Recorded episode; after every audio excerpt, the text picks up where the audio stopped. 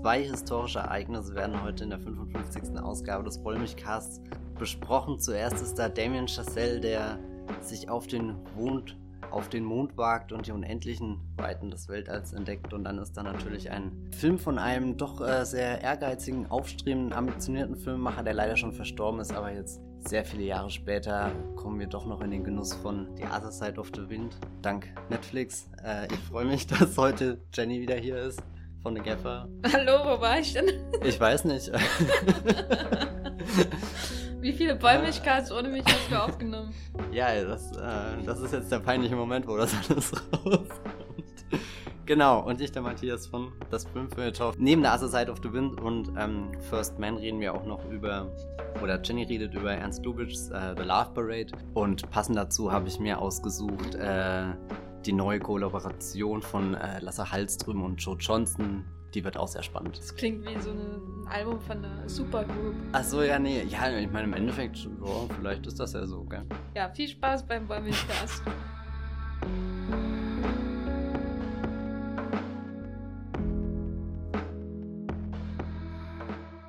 First Man oder Aufbruch zum Mond, wie der Film bei uns heißt, äh, feierte in Venedig. Äh, seine Premiere ist damit perfekt in Stellung gebracht worden für die anstehende Oscar-Season, was ja auch ein bisschen passt, nachdem der Film von einem Filmemacher kommt, der die letzte Oscar-Verleihung mit, mit seinem äh, Gesang oder den Gesang, den er inszeniert hat, dominiert hat. Aber was erstmal äh, bei, bei First Man am Anfang auffällt, ist gar nicht äh, der Gesang, sondern äh, eher das, was wir sehen, das, das Material in dem ganzen Film. Sehr viele Knöpfe, die gedrückt werden. Irgendwie, äh, der Film beginnt mit, mit einem Testflug, wo wir direkt wie, wie Ryan Reynolds, der hier äh, Neil Armstrong in dem Film spielt. Ryan Gosling. Äh, äh Gott, wen habe ich gesagt? Ryan Reynolds. Das wäre ja furchtbar gewesen. Äh, Hätte ich lieber geschaut. Wirklich jetzt? Ja. Na gut. So Äh, wie, wie am Anfang bei Green Lantern. Stell dir den Anfang von Green Lantern, Ja, nicht auch Testpilot oder Ja, ja, was? er fliegt da auf alle Fälle. Nur mit First Man vor. Gott, das überfordert mich. Und Blake Lively an der Stelle von Claire Foy. Wenn Ich bin- das nicht ich dein bin- ja, Traumfilm ist, dann wollte gerade sagen, das nicht. ist jetzt, ah, das, äh, kann, das kannst du nicht gegenseitig ausspielen, Shane, das ist unfair. Auf alle Fälle, äh, wie, wie er da seinen Testflug absolviert, habe ich das Gefühl, die Kamera nimmt, oder, oder der, dass, dass Damon Chazelle in diesem Moment wirklich für alles, äh, sich interessiert, was da einfach gerade rumrüttelt irgendwie so. so. Du du hast echt das Gefühl, du hast gleich auch so ein Schleudertrauma und wünschst dich nur wieder auf die Erde zurück und ähm, vielleicht äh, verfolgt äh, diese, diese, dieser Fokus auf das Material einen Trend, den man in den letzten Jahren vielleicht besonders durch Christopher Nolans Interstellar entdecken konnte und ein paar andere Filme, wie zum Beispiel noch The Martian von dem Großmeister. Wie heißt er doch gleich? Du musst es sagen. Wenn du Großmeister beginnst mit de deinen Satz damit beginnst, dann werde ich ihn nicht beenden mit dem Namen des Regisseurs. Ridley Scott. Gut, Angian muss das aussprechen. Ich nicht. Ja, ich dachte, ich dachte gerade, hat Danny Boyle eigentlich einen Science-Fiction-Film gedreht? Und dann, ja, stimmt, ja, natürlich. aber der ist, Sunshine ist sogar ziemlich toll, gell? aber der ist, ähm, den würde ich nicht in diese, diese Welle von ähm, materialfetischistischen Weltraum- und Science-Fiction-Filmen zählen. Sunshine ist für mich da, also den finde ich ja auch okay, aber der ähm, gehört eher noch in die alte Ära so ein bisschen Mhm. rein mit, äh, oh, wir können jetzt eine Sonne inszenieren, deswegen machen wir 50% des Films in Sonnenaufnahmen. Wie bist du nur so unbeeindruckt von Sonnenaufnahmen? Interstellar gehört dazu. Es war auch irgendwie das, was mir bei Interstellar wirklich am meisten gefallen hat, waren so, waren so die klappernden Türen und das klappernde Metall an diesen äh, Raumschiffen und was, wo dann Interstellar für mich auch überhaupt nicht funktioniert hat, war dann dieser Wasserplanet mit dieser Wasser, das was ja Die- die alles. Welle, die dann ja, und so, das ja dann so, das hat für mich irgendwie überhaupt nicht reingepasst, weil der Rest so greifbar war, selbst diese Okay, ja. Eiswelt. Aber insgesamt finde ich den Trend eigentlich sehr schön, weil ich finde Weltraumfilme an sich nicht interessant.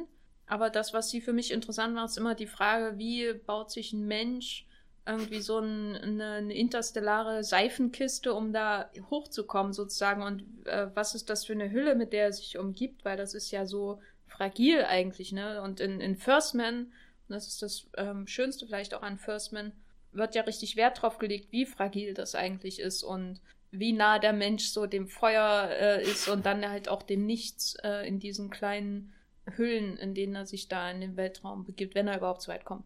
Ich habe auch immer das Gefühl, das transportiert sehr schön dieses Entdeckergefühl oder oder was First Man ja äh, sehr interessiert irgendwie ist, diesen diesen großen Schritt Äh, also so, dass, dass der Mensch wirklich was vollbracht hat, was bis dahin undenkbar war.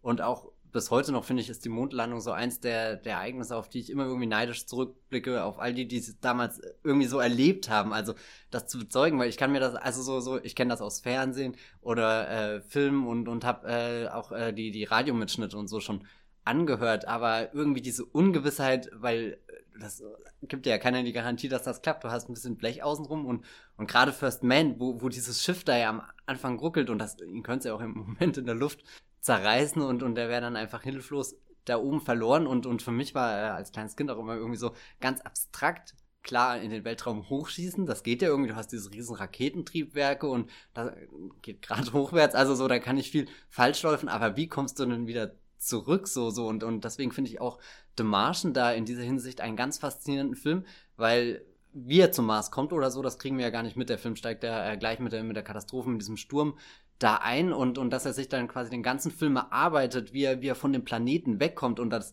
dieses, äh, auch dieses Wegstoßen dann wirklich so was ganz Improvisiertes ist, wo, wo er irgendwie mit, mit äh, Klebeband sich dann quasi sein, sein kleines äh, Raumschiff da ein bisschen improvisieren muss. Äh, und, und irgendwie kommt da irgendwas äh, zusammen, so auf der einen Seite das kann ein Mensch wirklich vollbringen. Selbst mit primitiven Methoden kann er in dieser, dieser absolut nicht für Menschen geschaffenen Umgebung überleben, kann sich da bewegen und nicht. Und gleichzeitig ist es irgendwie sehr abstrakt, sich das vorzustellen, glaube ich. Und irgendwie schaffen das äh, die Filme durch diesen auch teilweise sehr auf authentisch getrimmten Ansatz oder so. Also Interstellar hat ja auch immer, also ne, so First Man, das muss man auch immer sagen, ist kein Science-Fiction-Film, sondern in dem Sinne ja eigentlich ein Historienfilm, aber ähm, er fühlt sich ähnlich an wie Interstellar, der definitiv in der Zukunft spielt, aber trotzdem noch die, die, die Hürde der, der Raumfahrt als äh, Abenteuer wahrnimmt und nicht einfach so selbstverständlich wie jetzt meinetwegen Star Wars, wo Raumschiffe kommen und gehen und man kriegt das gar nicht mehr so mit. Das sieht zwar immer noch sehr schön aus und sie sind rund und äh, ja. Ja, ich finde auch, dass so äh, Filme wie Star Wars, aber auch die neuen Star Trek-Filme, dass die den Weltraum irgendwie ein bisschen langweilig gemacht haben. Auch die vielen anderen, in denen sowas wie John Carter oder so, wo das Interessante erst wieder auf dem nächsten Planeten irgendwie mhm. zu finden sind, ist, aber das, was im Weltraum passiert, sind halt einfach nur ähm, CGI-Raumschiffe oder im besten Falle Modelle oder so, ähm, die, die ein bisschen rumballern, aber also, weil ich würde noch im weitesten Sinne in diesen Materialfetischismus äh, Zyklus von Weltraumfilmen, nicht Science-Fiction-Filmen unbedingt, aber Weltraumfilmen im Allgemeinen, auf jeden Fall noch Rogue One zählen, mhm. der ja auch sowas wie eine Gegenbewegung zu den Prequels ist, im Grunde in den Star Wars Prequels, was so die, das Bewusstsein für das Material angeht. Nicht, dass er mir gefällt, aber das ist das Einzige, was mir an dem Film gefällt, fürchte ich. Okay, krass. Aber eigentlich würde ich widersprechen. Also so klar, Rogue One arbeitet das sehr toll heraus, aber irgendwie die Star Wars-Filme haben es doch schon immer so ein bisschen dass äh, gerade der Millennium Falcon, bei dem ja immer irgendwas verreckt ist und das ist immer problematisch und auch Episode 1 der, der äh, das Schiff, mit dem sie Nabu verlassen und dann geht äh, der, der Antrieb kaputt und so. Also das sind schon immer ähm, Konflikte, dass das, also Reisen... Aber es geht da um Effekte ja. und nicht um Plot. Ich also finde aber, das spielt sehr gut miteinander, also so. Ja, aber mir geht es jetzt wirklich um sowas wie ähm, diese genaue Rekreation der ähm, Schaltflächen aus dem, äh, aus Eine neue Hoffnung und so, was ja wirklich schon was Manisches hat. Deswegen rede ich auch von, in dem Zusammenhang von Fetischismus, weil ähm, sich so hineingesteigert wird, bis hin zu das Material, was gezeigt wird und was taktil ist und vor allem dieses, wir haben das jetzt hier exakt nachgebaut, so wie bei Interstellar. Wir haben jetzt wirklich äh, äh die Kamera an so ein rotierendes Teil mhm. äh, äh, gebaut und nicht einfach nur einen Computer dafür genommen. Also der, das an sich wird schon als Wert für den Film an sich betrachtet, aus dem Film heraus. Und der, ähm, damit meine ich jetzt nicht, unbedingt nur äh, eine Maschine funktioniert nicht und darauf baut sich jetzt ein Plot auf oder so, was bei den Prequels sicher passieren kann. Ich keine Ahnung, ich vergesse die immer, nachdem ich die geschaut habe. Aber, ähm, sondern dieses, wir haben hier ähm, Sachen nachgebaut und das an sich ist schon Schauwert sozusagen. Ähm, und das sehe ich halt vor allem auch bei, bei, bei Rogue One ist es noch viel radikaler als bei den anderen neuen Star Wars Filmen ähm, weil der ist, der, der ähm, arbeitet sich ja richtig schon an dieser alten Technik ab, der alten Filme. Und das ist wie so, wie so eine Modelleisenbahn, wie so jemand, der dir deine riesige Modelleisenbahn im, im Keller zeigt, wo wo eine echte, eine, eine echte Bahnanlage nachgebaut hat im Kleinen. Und dann ja, sagt er, hier ist das kleine Männchen. Das sieht aus wie Darth Vader. So in der Art. Und äh, First Man, fand ich, ähm, passt da schon irgendwie rein. Ähm, am nächsten liegt vielleicht noch äh, ein russischer Film von vor eins oder zwei Jahren, nämlich Salyut 7, äh, den ich auch empfehlen kann. Der ist in Deutschland auf DVD zu haben, der auch als Historienfilm halt äh, funktioniert, weil es da um einen realen ähm, Zwischenfall äh, in der russischen Raumfahrt in den 80er Jahren geht. Und da geht es auch sehr stark darum, diese, diese Zeit auch irgendwie nachzubauen, die man da hat und dann auch, äh, was die getragen haben für Klamotten, was die für Zigaretten geraucht haben und dann natürlich dieses Innenleben von einer 80er beziehungsweise in dem Fall 70er Jahre Salyut äh, Kapsel oder was es dann ist, in der sie da hochgeflogen sind, die die Stecker, die die die Drähte, die rausschauen und wo dann der Frost drüber liegt und so. Da, da zieht der Film schon genauso viel Spannung und Lust am Material aus wie, wie andere Filme an Explosionen mhm. sozusagen. Wir haben ja vorhin überlegt, ob man Gravity mit reinnehmen kann, aber jetzt gerade, wo du, wo du Schaltflächen und so sagst, finde ich, hat Gravity schon einen, kann einen, schon einen großen Fokus dadurch, allein, dass sie ja durch mehrere äh, äh, Flugkörper durchgeht, die ja nicht alle amerikanisch sind, sondern gerade am Ende in diesem russischen ist und es trotzdem schafft, ihn irgendwie zu bedienen. Aber dass, dass du als Zuschauer genauso wie sie irgendwie den Konflikt hast, so gut, man weiß ungefähr, was man jetzt braucht, um wieder zur Erde zurückzukommen, also was ungefähr gedrückt werden muss, aber trotzdem ist da noch so, so eine Hürde und jetzt drücken wir. Also so, du kannst echt den Knopf reindrücken und dann geht irgendwie eine Lampe an und dann schauen wir, was passiert und ja, keine Ahnung. Also würde ich vielleicht dann doch noch mit reinzählen. Wobei Gravity ja die, die Außenaufnahmen sehr wichtig sind für den Film. Äh, und die sind und natürlich. Die digital. wirken schon. Wobei, äh, ich finde, das ist einer der Filme, wo das noch am ehesten, wo noch so eine Gratwanderung passiert zwischen ähm, so viel machen wir jetzt mit dem Computer und so viel machen wir in echt. Und ich finde, das verschmilzt in dem Film sehr schön. Und auch da muss man sagen, ist es mal da, der Film macht einem ja auch bewusst, was für ein Müll äh, im Weltraum so hinterlassen wird. Ne? Also, äh, und äh, wie, wenn irgendwas kaputt geht, was dann noch auf Jahre darum schwimmen wird. Ja. Wie ja auch in First Man am Ende. Wir, wir setzen uns hier im Wollmilchcast für die Nichtverschmutzung des äh, Weltraums ein. Ein Thema, über das bisher noch viel zu wenig geredet wurde. Neil Armstrong hat den Weltraum verschmutzt und das noch schlimmer, als wir dachten, wie äh, Damien Chazelle hier herausarbeitet in diesem Exposé ein über abgründiges Porträt über ja. einen Mann, der dem wirklich alles egal ist. Gut, aber jetzt haben wir halt so ein bisschen rausgearbeitet, dass der Film schon irgendwie nicht für sich allein auf einmal raufploppt und dann haben wir so einen Weltraumfilm, sondern es gibt viele andere, die so ein bisschen in eine ähnliche Richtung gehen. Natürlich auch, was die Trauerthematik angeht, da mhm. passt ja auch Gravity dazu, da passt auch Annihilation dazu zum Beispiel. Aber jetzt haben wir halt den Regisseur, der als letztes La La Land gemacht hat und wie ordnen wir das jetzt eins, dass er, dass er ein Biopic macht, was von der Anlage her, jetzt nicht vom Film selbst, aber wenn man so liest, worum es geht, ja doch sehr klingt, als wollte er einen noch Oscarigeren Film drehen als La La Land. Das, das war ungefähr, glaube ich, der allererste Gedanke, wo ich das gelesen habe. Und irgendwie wollte ich gar nicht beeindruckt sein von dem nächsten Film irgendwie so, weil, weil das so, so kalkuliert eben gebürgt hat. Aber dann liest du halt, dass es ein Neil Armstrong Biopic wird und weißt halt irgendwie, was, was für eine Geschichte damit zusammenhängt. Und äh, ich glaube, einerseits ist Damien Chazelle be sehr beeindruckt davon und freut sich jetzt, dass er diese Möglichkeit hat, also sich gleich so einem ultra prestigeträchtigen Stoff zu nähern. Aber ich glaube schon, dass ihn das auch irgendwie noch mal ein bisschen weiterbringt oder oder er wiederholt sich zumindest nicht. Das finde ich interessant. Also er hat Elemente, die die äh, ihn immer noch äh, äh, faszinieren und die er weiterbringt. Ähm, und ich würde jetzt irgendwie, was ich damals bei äh, First Man irgendwie unerwartet äh, wahrgenommen habe, ist dieses äh, Gespür für tatsächlich Musik. Und das ist ja äh, bei Whiplash, ist das, glaube ich, ist er sich selbst äh, nicht sehr sicher, ob er das, ob er Musik eigentlich schön findet oder da ist auch so ein bisschen so ein Selbsthass dabei oder so. Oder, oder ähm, einer dieser großen Kritikpunkte von Whiplash ist ja, dass er in seiner Musik nichts findet, außer eben den, den Druck und die Kontrolle und, und all den, ja, ich weiß nicht, all das, was man irgendwie im Klavierunterricht, wenn, wenn der Lehrer im Nacken sitzt und, und du spürst fast den Atem und hast die Woche davor nicht geübt und so, irgendwie dieses Gefühl drückt Whiplash aus und das ist eigentlich was Furchtbares. Und deswegen liebe ich La La Land so sehr, weil, weil das mir gezeigt hat, dass er eigentlich mit Musik da auch ganz viel, viel anderes anfangen kann und, oh Gott, du verziehst dein Gesicht. Und also für, für mich ist La La Land ganz viel pure Liebe für, für Gesang und Tanz und, und das Musical und okay, Jenny ist schon aus der Tür raus, glaube ich. und irgendwie, ähm, First Man denkt das Ganze jetzt vielleicht auf so einer abstrakten Ebene weiter. Also es geht nicht mehr direkt darum, dass die Leute singen, aber der Film an sich ist ja musikalisch, die laut, äh, die, die das Ganze klicken und so, so. Also es ist, du hast nicht nur das Material, sondern du, du hörst das auch überall. Das ist eigentlich teilweise wie, wie so ein, so ein, so ein ASMR-Video, wo, wo du, wo du die, diese ganzen unscheinbaren Geräusche, die du so den ganzen Tag hörst, als wenn jetzt jemand hier Papier faltet oder so. Also ein Geräusch, was, was du nicht aktiv wahrnimmst oder so, aber wenn du dich drauf einlässt, dann ist das äh, öffnet das so eine ganze Klangwelt und so und äh, das hab, so, so, das würde ich sagen, das ist das, was er sich vielleicht so, so, so heimlich irgendwie wie mitgenommen hat. Ähm, ich bin mir auch nicht sicher, ob das, ob ich das nicht einfach nur reininterpretiere, weil es passt oder so, aber. Na, ein, eine Konstante zwischen allen drei Filmen ist ja quasi die männliche Hauptfigur, die irgendwie sich hineinsteigert in einen Traum, beziehungsweise in La La Land stolpert da ein bisschen rum, äh, äh bis er wieder da zurückkommt auf diese Schiene, ich will jetzt meinen Jazzclub aufmachen und so.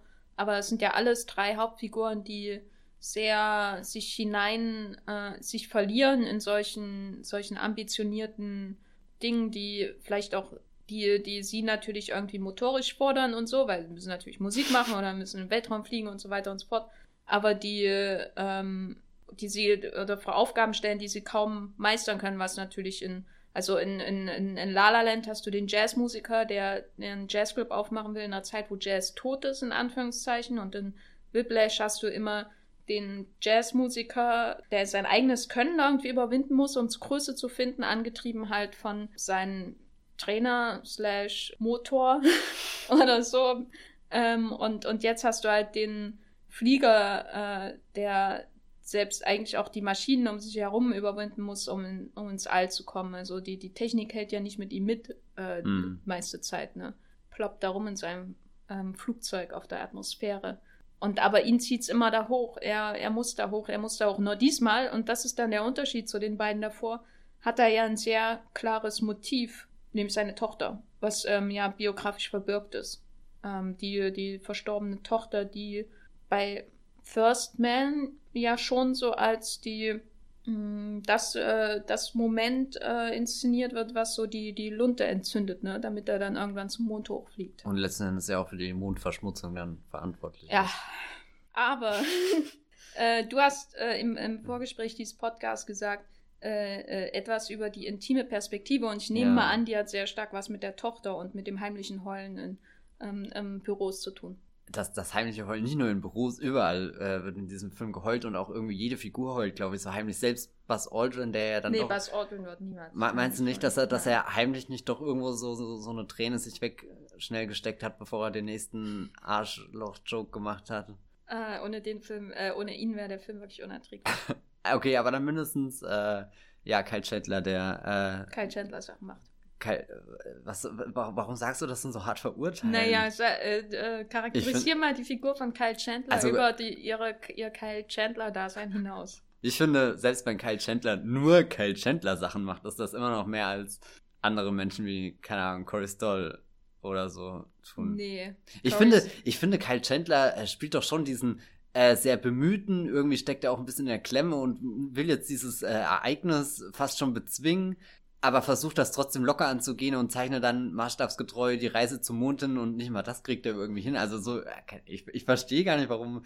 Ich habe ja nichts Negatives über ihn gesagt. Ja, ja, aber dass, diese, diese dass das, der das Film halt Charakterdarsteller um äh, Neil Armstrong ähm, sortiert, von denen würde ich sagen, der Corey Stoll, Buzz Aldrin, der, der ist am, der, der am wenigsten, äh, der am ehesten noch einen Charakter hat für seinen Charakterdarsteller sozusagen. Aber es ist ja auch ein sehr Während die anderen einfach dadurch charakterisiert werden, dass sie Jason Clark sind oder Kyle Chandler, die du in 27 verschiedenen anderen Filmen auch schon in ähnlichen Rollen gesehen hast. Und hier werden sie halt ähm, von Raumschiffen dezimiert und nicht von, was weiß ich, irgendwelchen bösen Gangstern oder was. Na gut, Raumschiffe ist doch. Also, weil, wenn naja. wirklich von allen Charakteren, außer Ryan Gosling und äh, Claire Foys Figur, bevor wir jetzt zur Innenperspektive kommen, über die wir noch reden müssen, ist doch am ehesten Buzz Aldrin der, wo du denkst, das ist eine Figur, die kann ich auch unabhängig von ihrem Schauspieler nach diesem Film irgendwie charakterisieren, weil sie so, sich so, so prägnant ist. Und die anderen sind dann nur Leute, die da sind, damit der Baum nicht aussieht wie eine, äh, der, der Wald nicht aussieht wie eine, eine leere Ebene. So, da brauchst du halt Bäume, die rumstehen. Aber trotzdem habe ich am Ende des Films bei, bei Buzz Aldrin mehr das Gefühl, er ist einfach nur diese Karikatur geblieben, während bei, bei Kyle Chandlers Figur glaube ich schon noch, dass ihn tief irgendwas bewegt hat, irgendwie so, so, weiß nicht, Buzz Aldrin läuft halt jede Szene auf diesen Gag hinaus, dass er, also, oder was heißt Gag halt, dass er sich irgendwie ein bisschen daneben benimmt, ihn die Leute komisch anschauen oder so. Und, und ich weiß nicht, es ist irgendwie fast ein bisschen befremdlich, dass dieser Mann dann auch Geschichte schreiben durfte, so, das traut man ihm fast nach First Man gar nicht zu, so, so, so pappig und, und wie er so das Mikrofon bei der Pressekonferenz ein bisschen an sich reißt, obwohl das eigentlich jetzt nicht so seine Show da ist. Und, und irgendwie ist äh, da die Bescheidenheit von Kyle Chandler schätze ich deutlich mehr. Ja, gut, aber anderes Thema, äh, die, die, die Innenperspektive und alles. Ähm, ich war überrascht, dass der Film gerade da in Venedig ja äh, die, die größte Debatte war, ob jetzt die Flagge da steht naja, oder nicht. Naja, nicht in Venedig. Das okay, die, die, die, fünf die, Amerikaner mit 27.000 Troll-Twitter-Accounts diese Debatte aufgeführt mit der Flagge. Genau, die ist ja nicht wichtig, aber so. Vor allem, so weil die Flagge in dem Film zu sehen ist. Es ist so bescheuert gewesen und alle haben es aufgenommen und naja. Ah, ich dachte, wir wollten exakt den Moment sehen, wie sie aufgestellt Ja, nee, aber die, nee, nee, der erste Vorwurf war, da gibt es gar nicht die Flagge zu sehen. Ach so, naja. Äh, und äh, das war ja klar, wenn ein Franco-Kanadier und ein, ein, Amerikaner mit einer französischen Mutter das macht. Also ich finde, der Film hat schon seinen, seinen Fair Share an amerikanischen Flaggen.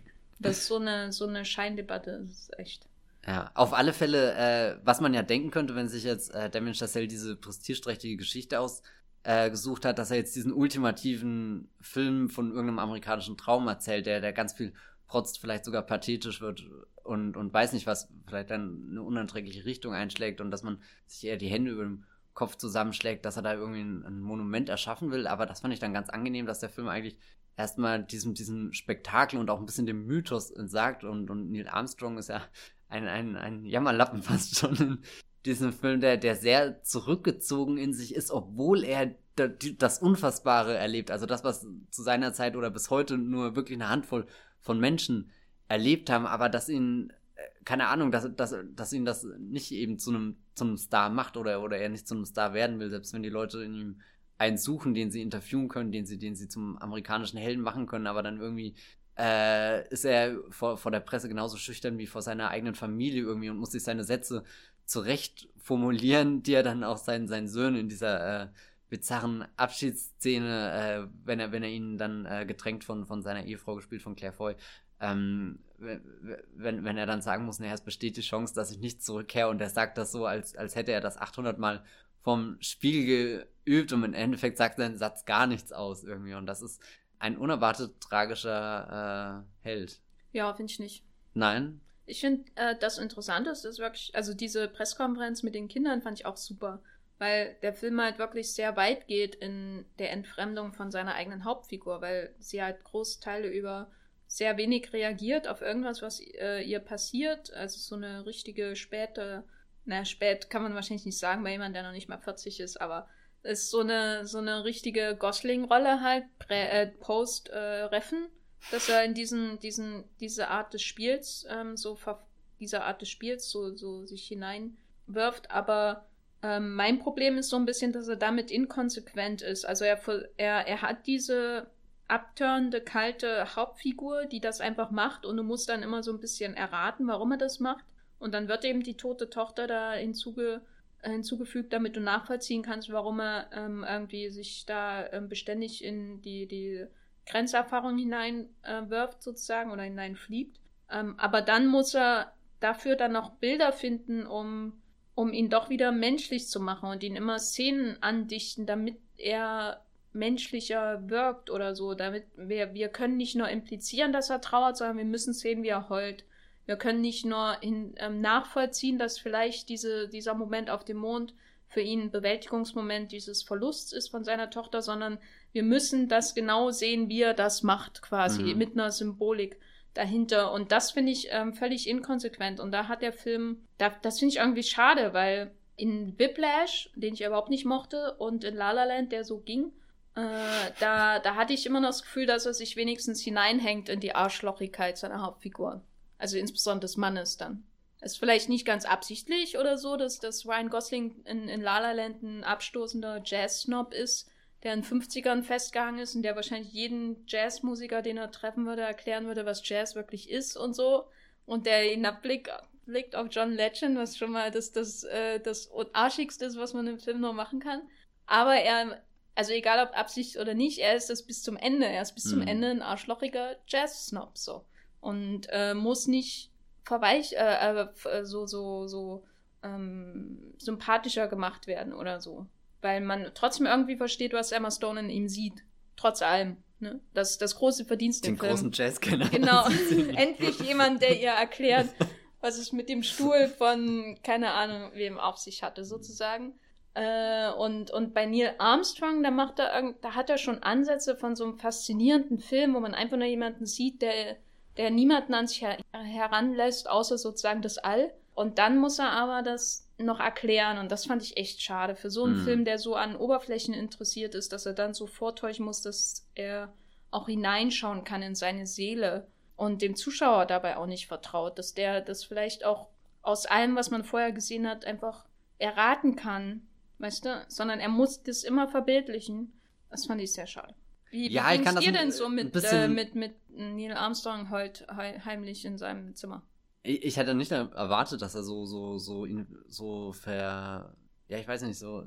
Er, er, distanziert sich ja von allem irgendwie. Er will immer alleine sein, selbst auf der, der Hausparty, äh, oder Party, äh, wo dann die Menschen bei ihm sind, um eigentlich hier äh, ihm, ihm Gesellschaft zu leisten oder so, zieht er sich ja zurück und, und führt seine Rechnung irgendwie durch. Das fand ich schon sehr faszinierend. Ich habe ihn ja mittlerweile zweimal gesehen und das erste Mal hatte ich äh, nicht unbedingt das Gefühl, äh, er ist jetzt, also oder so, was du mir angreifst, ist, dass er einfach nicht subtil ist, sondern dass er es dir sehr deutlich ausbuchstabiert. Ich hatte gedacht, er wiederholt sich halt einfach nur, weil, weil eben nach diesem starken Anfang und, und dem, dem, dem Ende dann, was, was in der Mondlandung ergipfelt, hat er viele so Szenen, wo er immer so hinterher schwankt, so sie sind gerade irgendwie NASA und äh, machen äh, irgendwelche Testsachen, Experimente oder oder lassen sich herumschleudern, bis sie äh, sich übergeben müssen und dann wieder die die äh, Schnitte äh, in die Familie, wo so ein bisschen versucht wird, so so so eine kleine äh, Gemeinschaft an an Piloten und und deren Frauen und Kindern und so aufzubauen und man redet miteinander und dann wieder hin und her und hin und her. Das hat mich irgendwie da, da hatte mich der Film das erste Mal echt verloren, was ich irgendwie schade fand. Und äh, wo ich das Gefühl vielleicht hatte, er hat ihn zu sehr ausgesperrt aus seinem Film. Weil dann gar, gar nichts mehr da war. So, so auf einmal verweigert dir Neil Armstrong irgendwie den Zugang zu ihm, sondern, sondern hüllt sich in den Mantel des Schweigens und, und Claire Foys große Augen können, können ihn leider auch nicht irgendwie in die Welt zurückholen und, und dann, dann pendelt er so rum. Aber als ich ihn dann das zweite Mal gesehen habe, weiß nicht, da hat sich das alles, äh, es fühlte sich an wie, wie so, so verschwommene Erinnerungen oder so an, an und, und der Film hat ja auch, äh, wie, wie er gedreht ist oder so, ähm, hat ja oft diesen, diesen Glanz von, von alten Aufnahmen, die du jetzt irgendwo im Archiv findest oder in einer Dokumentation, die jetzt über äh, Neil Armstrong meinetwegen entstanden wäre. Und, und ich weiß nicht, da hat das für mich auf einmal total viel Sinn ergeben, dass das äh, immer so, so hin und her ist und, und sich wiederholt, weil es ja auch doch irgendwie äh, so ein, so ein, ich will nicht sagen Zerfallsprozess ist oder so, aber dieser, äh, ähm, dass er, dass er seine, äh, sein, sein Kind verloren hat, das erfährt man ja ungefähr gleich am Anfang und das gerät dann so, so blitzartig rein in, in keine Ahnung, äh, irgendwelchen kurzen Sequenzen, aber dass das ihn so, so zerfrisst irgendwie, das hat mich beim zweiten Mal sehr mitgenommen, das einfach zu sehen. Und ich hatte nicht das Gefühl, dass Chassel mir da nicht zutraut, dass ich irgendwas Komplexes in seiner Figur sehe. Also eigentlich habe ich vielleicht das Gefühl, dass, äh, dass sich Chassel und äh, Ryan Gosling sehr schön ausgleichen, dadurch, dass Ryan Gosling so reduziert ist, aber Chassel dann vielleicht doch sehr oder, oder mehr zeigt, als, als notwendig wäre, aber in, in dem Ausgleich zwischen den beiden ist der Informationsgehalt dann genau die perfekte Mitte. Na, ich überlege die ganze Zeit, ähm, weil ja der, die Figur von ihm, dieser Vatertyp und dieser Männlichkeitstyp, der ist ja so sehr stark nur mit den 50er Jahren assoziiert und dann dementsprechend war meine erste Assoziation dann auch, äh, was ich damals auch beschrieben habe beim Festivalbeitrag, halt Brad Pitt in Tree of Life. Und da habe ich halt immer überlegt, hätte es nicht genügt, ihn einfach Brad Pitt in Tree of Life sein zu lassen? Und muss man noch das alles so durchpsychologisieren? Das hängt aber auch damit zusammen, dass ich nicht das Gefühl habe, dass Damien Chazelle jemand ist, der tief irgendwo hineinschauen kann, was in, in menschliche Befindlichkeiten. Ich finde, er ist sehr gut darin, in ähm, technische Zusammenhänge sich hineinzudenken und Menschen vielleicht auch ein bisschen so zu verstehen wie Maschinen manchmal, also sie durch ihre Skill hindurch durchzuverstehen, die sie verbessern müssen. Ähm, zum Beispiel, also da, darum dreht sich auch Whiplash letztendlich. dass der Mensch irgendwie nicht so gut ist wie eine Maschine, die das wahrscheinlich äh, äh, automatisch alles machen könnte, aber irgendwie dem nachstrebt. Das ist ja auch das Problem so ein bisschen bei Whiplash, die Mu Musik als Maschine ähm, sozusagen. Aber ich habe das Gefühl, immer wenn Damien Chazelle versucht, so menschliche Gefühle nachzuempfinden und so tief hineinzutauchen, dann äh, ist er an schwächsten. Ich finde find seine Filme am, am stärksten, wenn, äh, und das macht er auch über große Teile von First Man hinweg, wenn er das Innere des Menschen über das Äußere, was ihn umgibt und wie er sich äußert, irgendwie zu, zu erfahren sucht. Das, was die, die Leidenschaft für die Musik äußert sich am besten durch den Tanz, mhm. weißt du? Und nicht dadurch, dass Ryan Gosling 20 Minuten lang über Jazz redet. Oder äh, die, die, dass die Trauer und die innere Zersetzung von Neil Armstrong und das, der Verlust, während er ja doch immer noch eigentlich ganz, ganz viel hat. Also immer, er hat ja noch ein Kind und er hat ja seine Ehefrau, die er alle irgendwie ignoriert, so ein bisschen. Die äußern sich nicht da am besten dadurch, dass er irgendwo rumsitzt und heult oder auf dem Mond äh, den Mond zumüllt, sondern dadurch, dass er dass er in, sich in das Nichts wirft, weißt du, obwohl er, er hat auf der Erde all diese Dinge, hm. die sein Leben bereichern können und trotzdem zieht es ihn zum Nichts hin und diesen hässlichen Erdbrocken da oben in, im, im Weltraum sozusagen, äh, was, er, was er in seinem Kopf irgendwie völlig überhöht, weil, weil die, wir Menschen ihn natürlich auch diese Aufgabe überlassen, dieses Übermenschliche, dieses, diesen Mythos, Mensch auf dem Mond, der Mensch, der völlig seine Umwelt irgendwie ähm, unterjocht. Und wie kann man die Umwelt größer unterjochen, als wenn man auf dem Mond da irgendwo steht, ne? den man hunderte Jahre lang, tausende Jahre lang nur vom Boden gesehen hat. Äh, und das finde ich viel ausdruckskräftiger für sein Innenleben als alles, was Chazelle sonst auffährt. Aber ich habe auch nicht das Gefühl, dass sich Chazelle für Menschen interessiert, was man dann vielleicht auch an der Claire Foy-Figur sieht, die halt so ein übelstes Klischee ist. Und an den diversen Jason Clarks und Kyle Chandlers dieser Welt, die, die Menschenmasken tragen, um ihn zu, äh, um seine ah. Umgebung auszufüllen, damit nicht alles so aussieht, als würde er in, in, in einer Roboterwelt leben. Das ist schon, schon krasse Vorwürfe hier. Also ich glaube, Damien Chazelle ist schon ein Mensch. Ich weiß nicht, ich habe Battlestar Galactica geguckt und da habe ich Sachen gelernt, du. über wo die Menschen herkommen. Ja, vielleicht ist er auch ein Zylon. Aber das wäre ja schön, wenn er den BSG-Film dann macht. Ja. Aber wir können ja trotzdem, also weil ich glaube, wir reden mhm. so ein bisschen drumherum, ja, ja. Wir, wir können ja abschließend zu First Man ähm, vielleicht mal über den, den Moment des First Mans reden, wo, wo, nämlich auf dem Mond. Ja, den ich, also. Furchtbar fandest? Ich fand ihn nicht furchtbar an sich. Ich hatte das Gefühl, dass der Film, bis er, bis er zu diesem Flug zum Mond kommt, ähm, fand ich, habe ich sehr, also mochte ich sehr an dem Film, dass er sehr gar nicht so äh, auf diese ganzen Ereignisse blickt mit, das ist jetzt die historische Entfernung und hier ist gerade ein historischer Moment, mhm. den wir darstellen, so der dann irgendwann auf den Mond äh, führt, sondern ich finde, der ganze Film hätte auch in einer Katastrophe enden können und äh, alle verbrennen im Raumschiff und Schluss und äh, es hätte nichts dran geändert, dass die Menschen einfach diesen diesen, diese ganzen Schritte machen, um dahin zu kommen und sie können jederzeit scheitern, weil wenn du so einen Film drehst und du weißt die ganze Zeit, und der Film weiß auch selber, dass da ein historischer Moment folgt, dann ist ja die Gefahr nicht mehr so groß. Du mhm. weißt ja irgendwann, werden es schaffen. Das hat mir gefallen, dass es alles einfach wie Arbeit letztendlich aussieht auch. Ähm, aber dann, sobald die Rakete, die, die Rakete hochfliegt zum Mond und wie er das aus der Ferne quasi filmt, mit diesem gigantischen, mit dieser gigantischen Wolke, die sich da unten drunter bildet Stark. und äh, äh, da hatte ich zum ersten Mal das Gefühl, jetzt weiß er, er muss den historischen Moment inszenieren und daran ist er gnadlos gescheitert.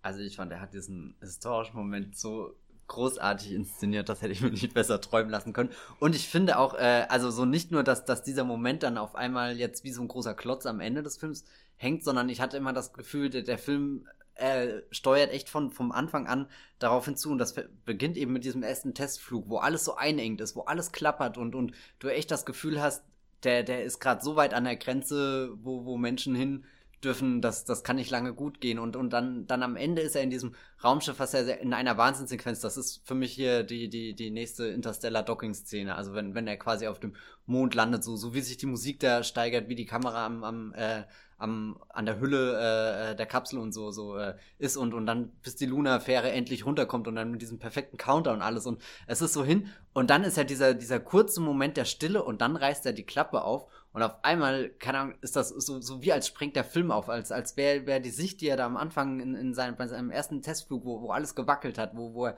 unsicher war. Und dann auf einmal öffnet sich dieses Tor auf dem Mond und dann ist es wie so ein Moment und dann ist alles schnell weg, alles ist ruhig und, und dann siehst du einfach nur die, diese, diese, dieses riesengroße Schwarz, diese Weite und, und du hast fast das Gefühl, das könnte dich verschlingen, wenn du dich jetzt nicht an deinem Kinosessel äh, festhältst und, und irgendwie so, so, so als, als ist die, dieser ganze Weg dahin, der, der so geklappert hat und, und eigentlich, du hattest jede Angst, äh, jeden, jeden Moment äh, die Angst, dass sich irgendeine Schraube löst und, und dein Raumschiff auseinanderbricht, aber eigentlich ist es auf dem Mond, wo du dann zu zerplatzen drohst, wo die Spannung irgendwie am größten ist, aber er dann eben auch seinen, seinen, seinen Durchblickmoment hat. Und ich glaube, dann muss ich sagen, was, was du sagst, er, er buchstabiert ihn zu sehr aus und gibt ihm ganz deutliche Zeichen, wie er sich jetzt, äh, wie er seinen, seinen kathartischen Moment durch Mondverschmutzung ähm, erhält. Aber ich, ich weiß nicht, ich habe das in dem Moment echt einfach nur als, als Erlösung äh, stattgefunden und dann eben nicht nur als den, er muss jetzt den epischen Geschichtsmoment inszenieren, um, um seinen, Oscar, äh, seinen nächsten Oscar in Händen zu halten, sondern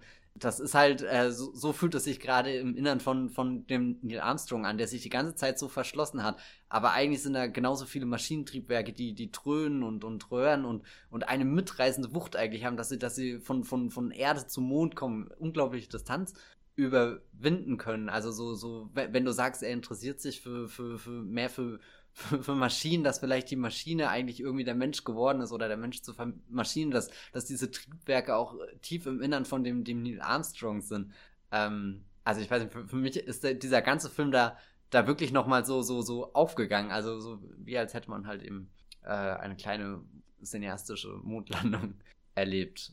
Ich glaube, das ist die Sequenz des Jahres für mich. Ja, für mich nicht. äh, weil für mich ist es überinszeniert. Das, was am Anfang so schön ist, weil es so du klein bist äh, und es klappert und es ist eng und er könnte jederzeit abstürzen, überlebt das dann doch irgendwie. Das macht er halt kaputt, wenn er das von vornherein wie einen großen Moment der Geschichte inszeniert, weißt du? Das, was den Film irgendwie ausmacht, ist, dass er die Geschichte quasi mit der, mit der Schraube und der Mutter angeht, die sie zusammensetzt und zusammenhalten. Das ist das Schönste, auch dieses Klappern und Klackern und was weiß ich. Und ich verstehe auch, dass er dann die, die Stille dann darauf braucht und so, aber diesen Ansatz vom Kleinsten das Große heraus zu erzählen, das kehrt er dann irgendwie um, weil er sich selbst zu sehr bewusst ist, dass er jetzt den groß, groß, einen der größten Momente, Momente der, der Menschheitsgeschichte quasi darstellen muss. Und da verstehe ich verstehe zum Beispiel nicht mal, warum er das zeigt. Also oh Gott, das, das ist, un, ist im Grunde unzeigbar, weil es davon Videoaufnahmen gibt. Nichts kann so groß sein wie die äh, piepsligen Schwarz-Weiß-Aufnahmen von äh, Neil Armstrong, der da raushüpft. Ja, ähm, Gott, da kann ich dir gar nicht widersprechen, aber trotzdem dieses, das, das im Kino mitzuerleben, das, das, das, das ich hatte wirklich atemlos, als ich dann da, so, so wie sich das alles wie so, so eine Spirale steigert. Äh, aber weil du das gerade sagst, das ist äh, sehr interessant, das kommt ja gerade auch der äh, Bohemian Rhapsody-Film im Kino. Und da besteht ja das Finale auch aus dem Live-Aid-Auftritt, der ja wirklich bis ins, bis der kleinste Pepsi-Becher auf dem, auf dem Flügel ist, der ja nachgestellt worden. Und da saß ich definitiv im Kino und habe mich einfach nur gefragt, warum haben sie nicht einfach die Live-Aid-Performance von YouTube, die ich mir irgendwie, die du dir da anschauen kannst, wenn sie die einfach hinten dran geschnitten hätte, das wäre auch ein flüssiger Übergang gewesen, denn jetzt unabhängig davon, wie gut der Film ist oder nicht. Aber bei First Man wäre ich, glaube ich, ganz auf der Seite wieder von Damien Chazelle und wollte das so in diesem Riesenmoment erleben. Ich, ich weiß gar nicht warum, aber vielleicht ist das auch einfach, weil ich das, keine Ahnung, einfach liebe, sowas zu sehen. Na, ich liebe das ja. ja auch, deswegen fällt mir ja der Anfang so gut in dem Film. Ja. Äh, mein Problem ist aber wahrscheinlich auch, dass der Anfang so stark ist, dass wenn ich dann siebenmal gesehen habe, wie er da hochfliegt, das dann irgendwann einfach an Wirkung verliert. Und äh, vor allem. Aber er kommt äh, ja immer ein Stück weiter. Ja, also aber ja es verliert halt an Widerstand, wenn ich weiß, jetzt kommt, ah ja, jetzt muss er, jetzt muss er noch den, das abhaken und den Moment und ja, und dann sind sie auf dem Mond. Weißt du, also ich hm. weiß ja, dass es kommt und ich weiß genau, wie es ablaufen wird. Ähm, während das am Anfang ist, das am Anfang ist echtes Abenteuer. Das ist hier, er könnte auch jederzeit sterben. Und das ist ja auch immer die Gefahr, deswegen ja auch diese ähm, dieser schreckliche Moment, wo die, die Apollo 1 Crew stirbt und du hörst nur dieses Plupp irgendwie in dem Raumschiff ja. äh, von außen und das ist so brutal irgendwie und das ist richtig. Auch diese Wahnsinns-Delle, die da Das ist halt, da hast du halt echt dieses, wie, wie, weiß nicht, Seefahrer im äh, ähm, 15., 16. Jahrhundert, die irgendwie, entweder kommen sie wieder oder du siehst sie halt nie, nie wieder. So diesen, diesen Moment des Abenteuers. Und, und die, die Mondlandung ist einfach nur, ähm, die, die leidet darunter, dass sie als letztes kommt, nach diesen mehreren großen Sequenzen, die auch immer stärker in ihrer Größe ihrer selbst bewusst werden, wenn da, bis dann halt irgendwann sogar die Kubrick-Referenz kommt, wo ich dann echt dachte, nee, raus, raus mit dir.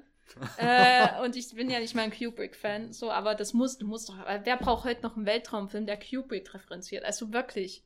Was, also ich finde, das machen sowohl Damien Chazelle als auch Christopher Nolan sehr schön. Nee, ich finde, irgendwann wäre mal einfach Sensor mit Kubrick. Einfach Schluss. Und ich mag manche Kubrick-Filme. Aber überleg mal, Spielberg hätte nie The Shining zitiert. Wenigstens ist das ja noch eine interessante Kubrick ist ja nicht meine Referenz, ist ja eine, eine, eine Weiter ich, ich, ich arbeite, ja. ich fräse mich in seinen Film hinein sozusagen und mache meinen eigenen Film draus.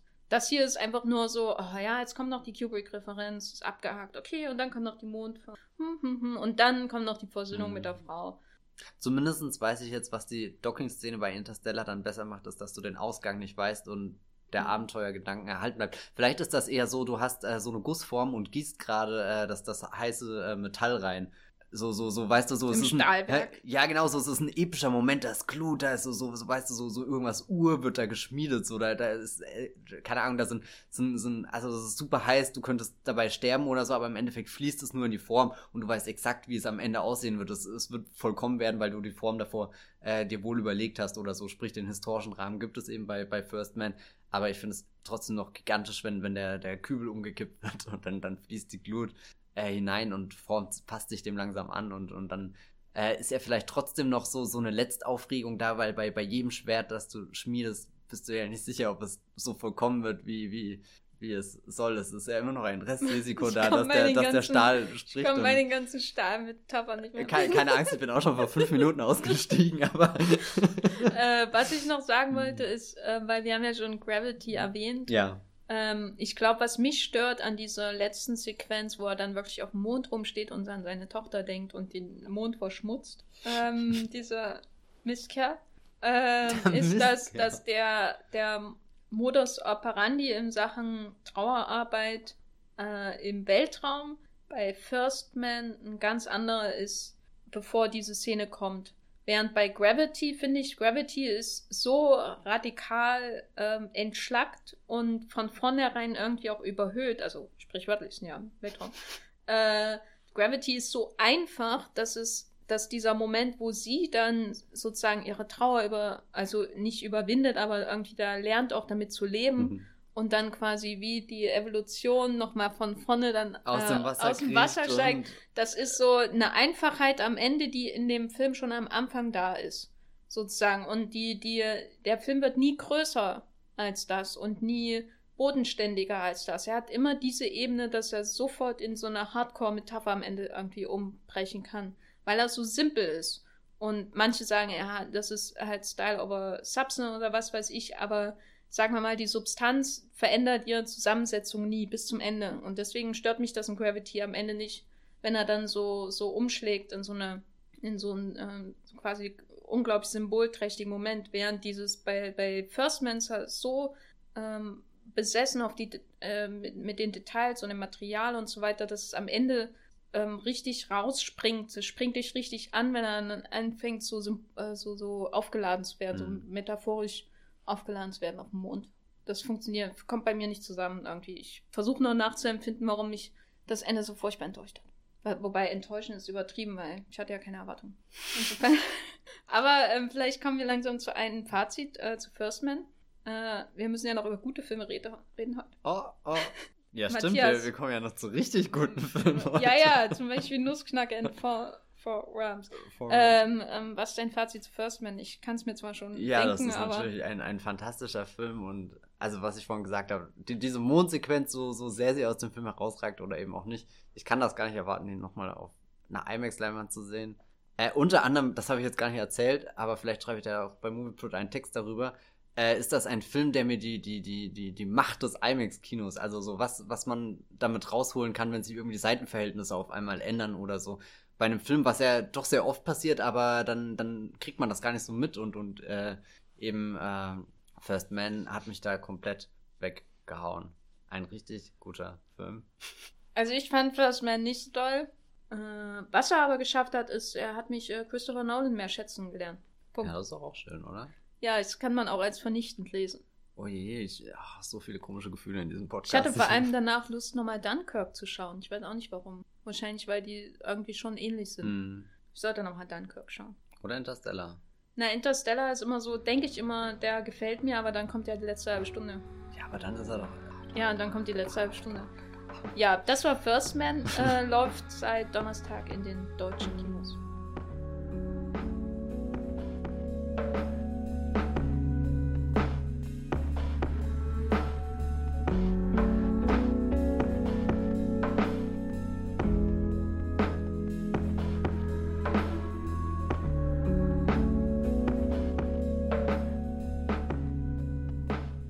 Etwas länger bei Netflix, ist äh, ein großer filmhistorischer Moment, sofern man ihn denn findet.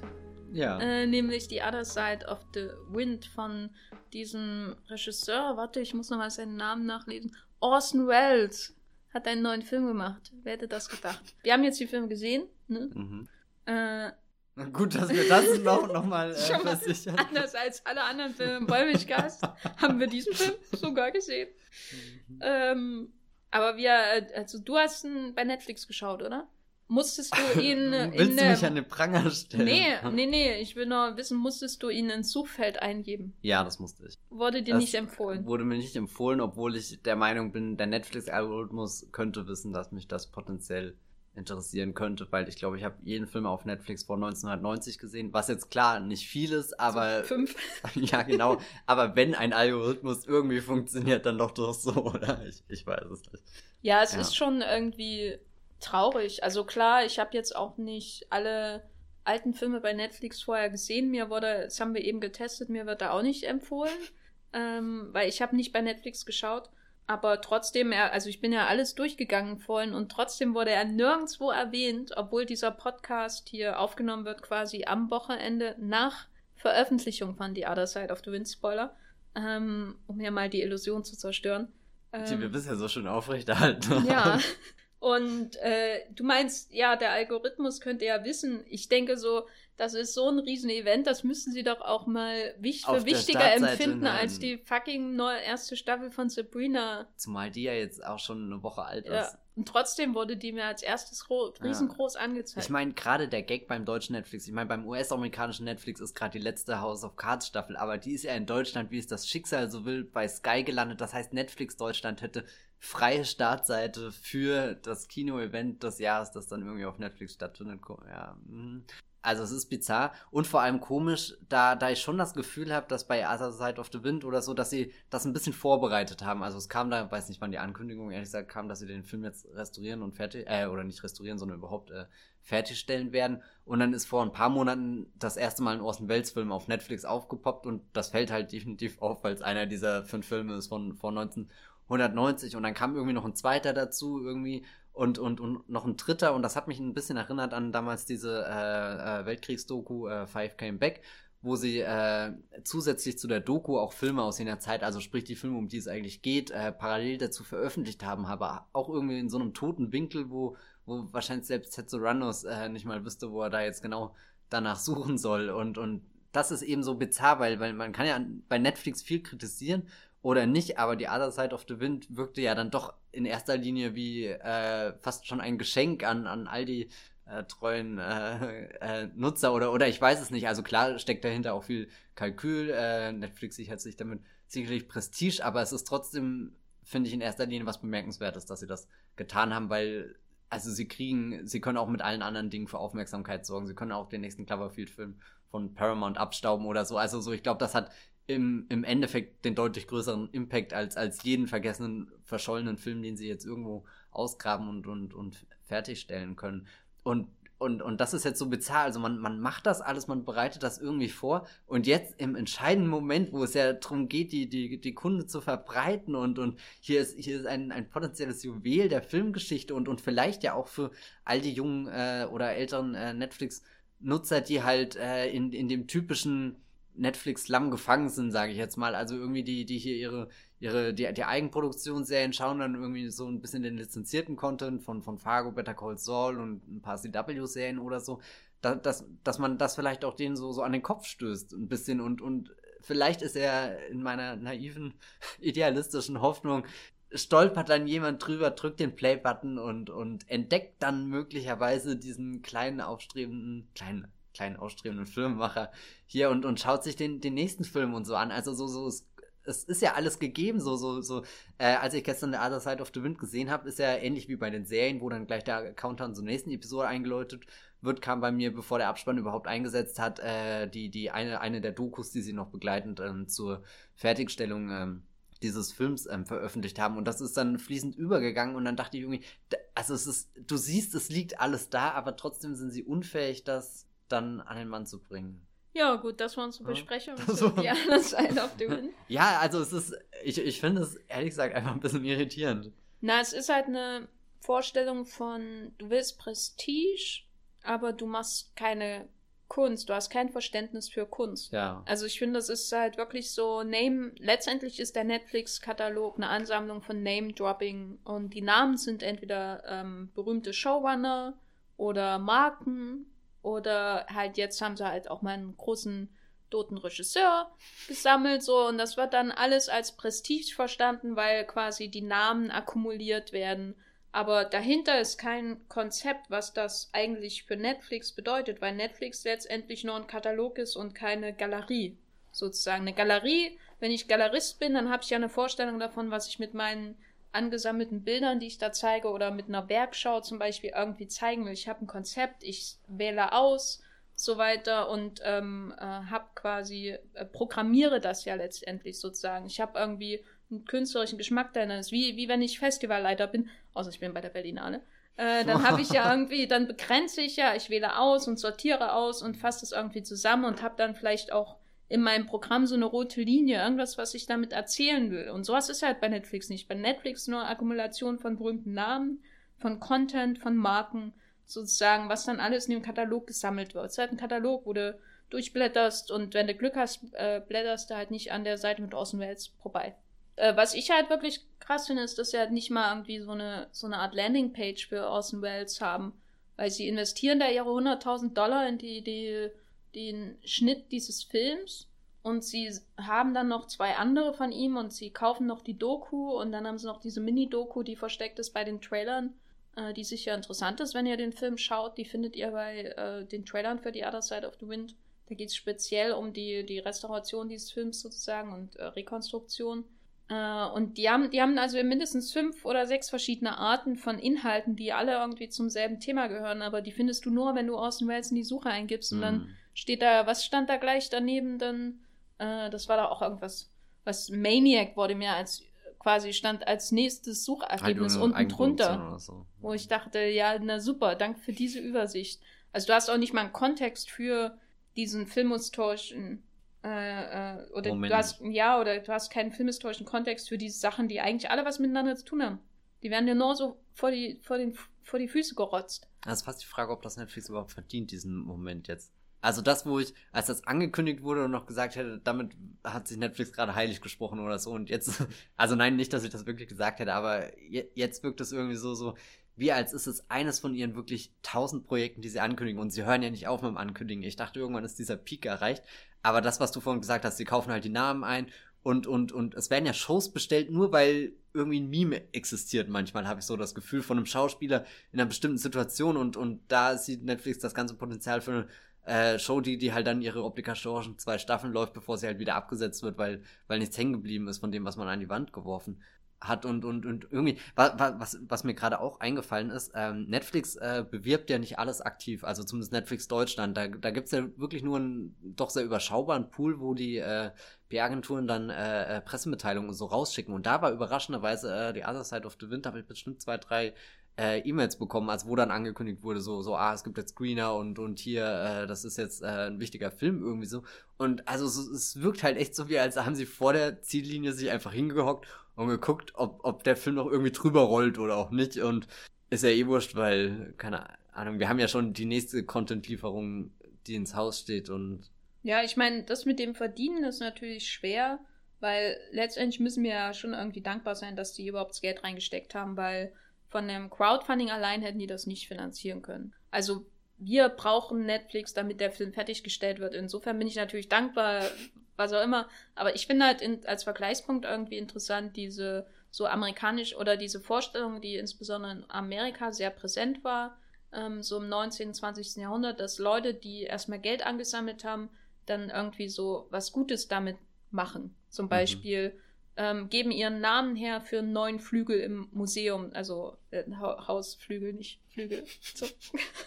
so. Oder im Krankenhaus, weißt du, oder machen irgendeinen Fund, der irgendjemandem hilft. Also das war äh, immer diese Vorstellung, der Staat muss das nicht machen, sondern Leute, die Reichtum angesammelt haben, machen das. Und im Grunde ist, macht Netflix das mit diesem Orson Welles Film, also weil ähm, die erwarten sich halt nicht viele, äh, nicht viele Views sozusagen davon, also kann man ja nicht erwarten davon.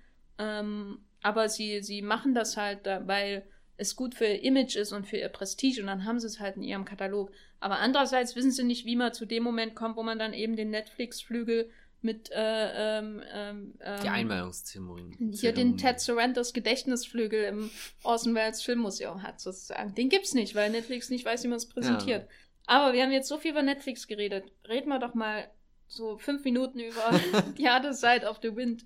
Einen durchaus schwierigen Film, der mich trotzdem sehr spät abends ähm, völlig übermüdet wachgehalten hat, wundersamerweise. Was vielleicht mit seiner Erzählart zu tun hat, die für einen Film, der doch im Spätwerk des Regisseurs entstanden ist, ja, ja ähm, noch viel dynamischer wirkt als alles, was er in seinen frühen Jahren gemacht hat. Richtig rastlos, richtig aufgedreht, sehr aufgeregt. Er kommt, also, er ist ein Film, wir haben vorhin ungefähr das so gesagt, mit, er schlägt dich mit Informationen, es passiert immer irgendwas. Es beginnt ja damit, dass äh, ein äh, fiktiver Regisseur, der natürlich äh, seiner eigenen Person gar nicht so unähnlich ist, aus dem Exil zurückkommt in eine Filmindustrie, wo er früher mal war, aber irgendwie dann sich selbst rauskatapultiert hat und rauskatapultiert wurde. Also es ist eine Hassliebe und da will er jetzt noch einen Film machen. Also irgendwie erzählt The Other Side of the Wind die eigene Geschichte und hat dann noch einen Film im Film und, und das beginnt ja gleich damit, dass äh, ein, ein Screening dieses Stadt, äh, Films stattfinden soll. Und da sind natürlich ganz viele Menschen geladen, vor allem Reporter, die ihn verfolgen. Und, und das ist auch so, so der, die, die große Geste, die durch den ganzen Film jagt. Menschen, die, die irgendwas von jemandem wollen, die dir hinterherrennen, die die Fragen stellen, die, die mit Blitzlichtern um sich werfen. Und, und irgendwie findet sich dann der, der fiktive Regisseur in dem Film und natürlich Orson Welles als Regisseur dieses Films, der, der wieder nach Hollywood zurückgekehrt ist und, und auf einmal feststellen muss, dass da junge, neue Menschen sind und, und harte Filme wie Bonnie und Clyde existieren und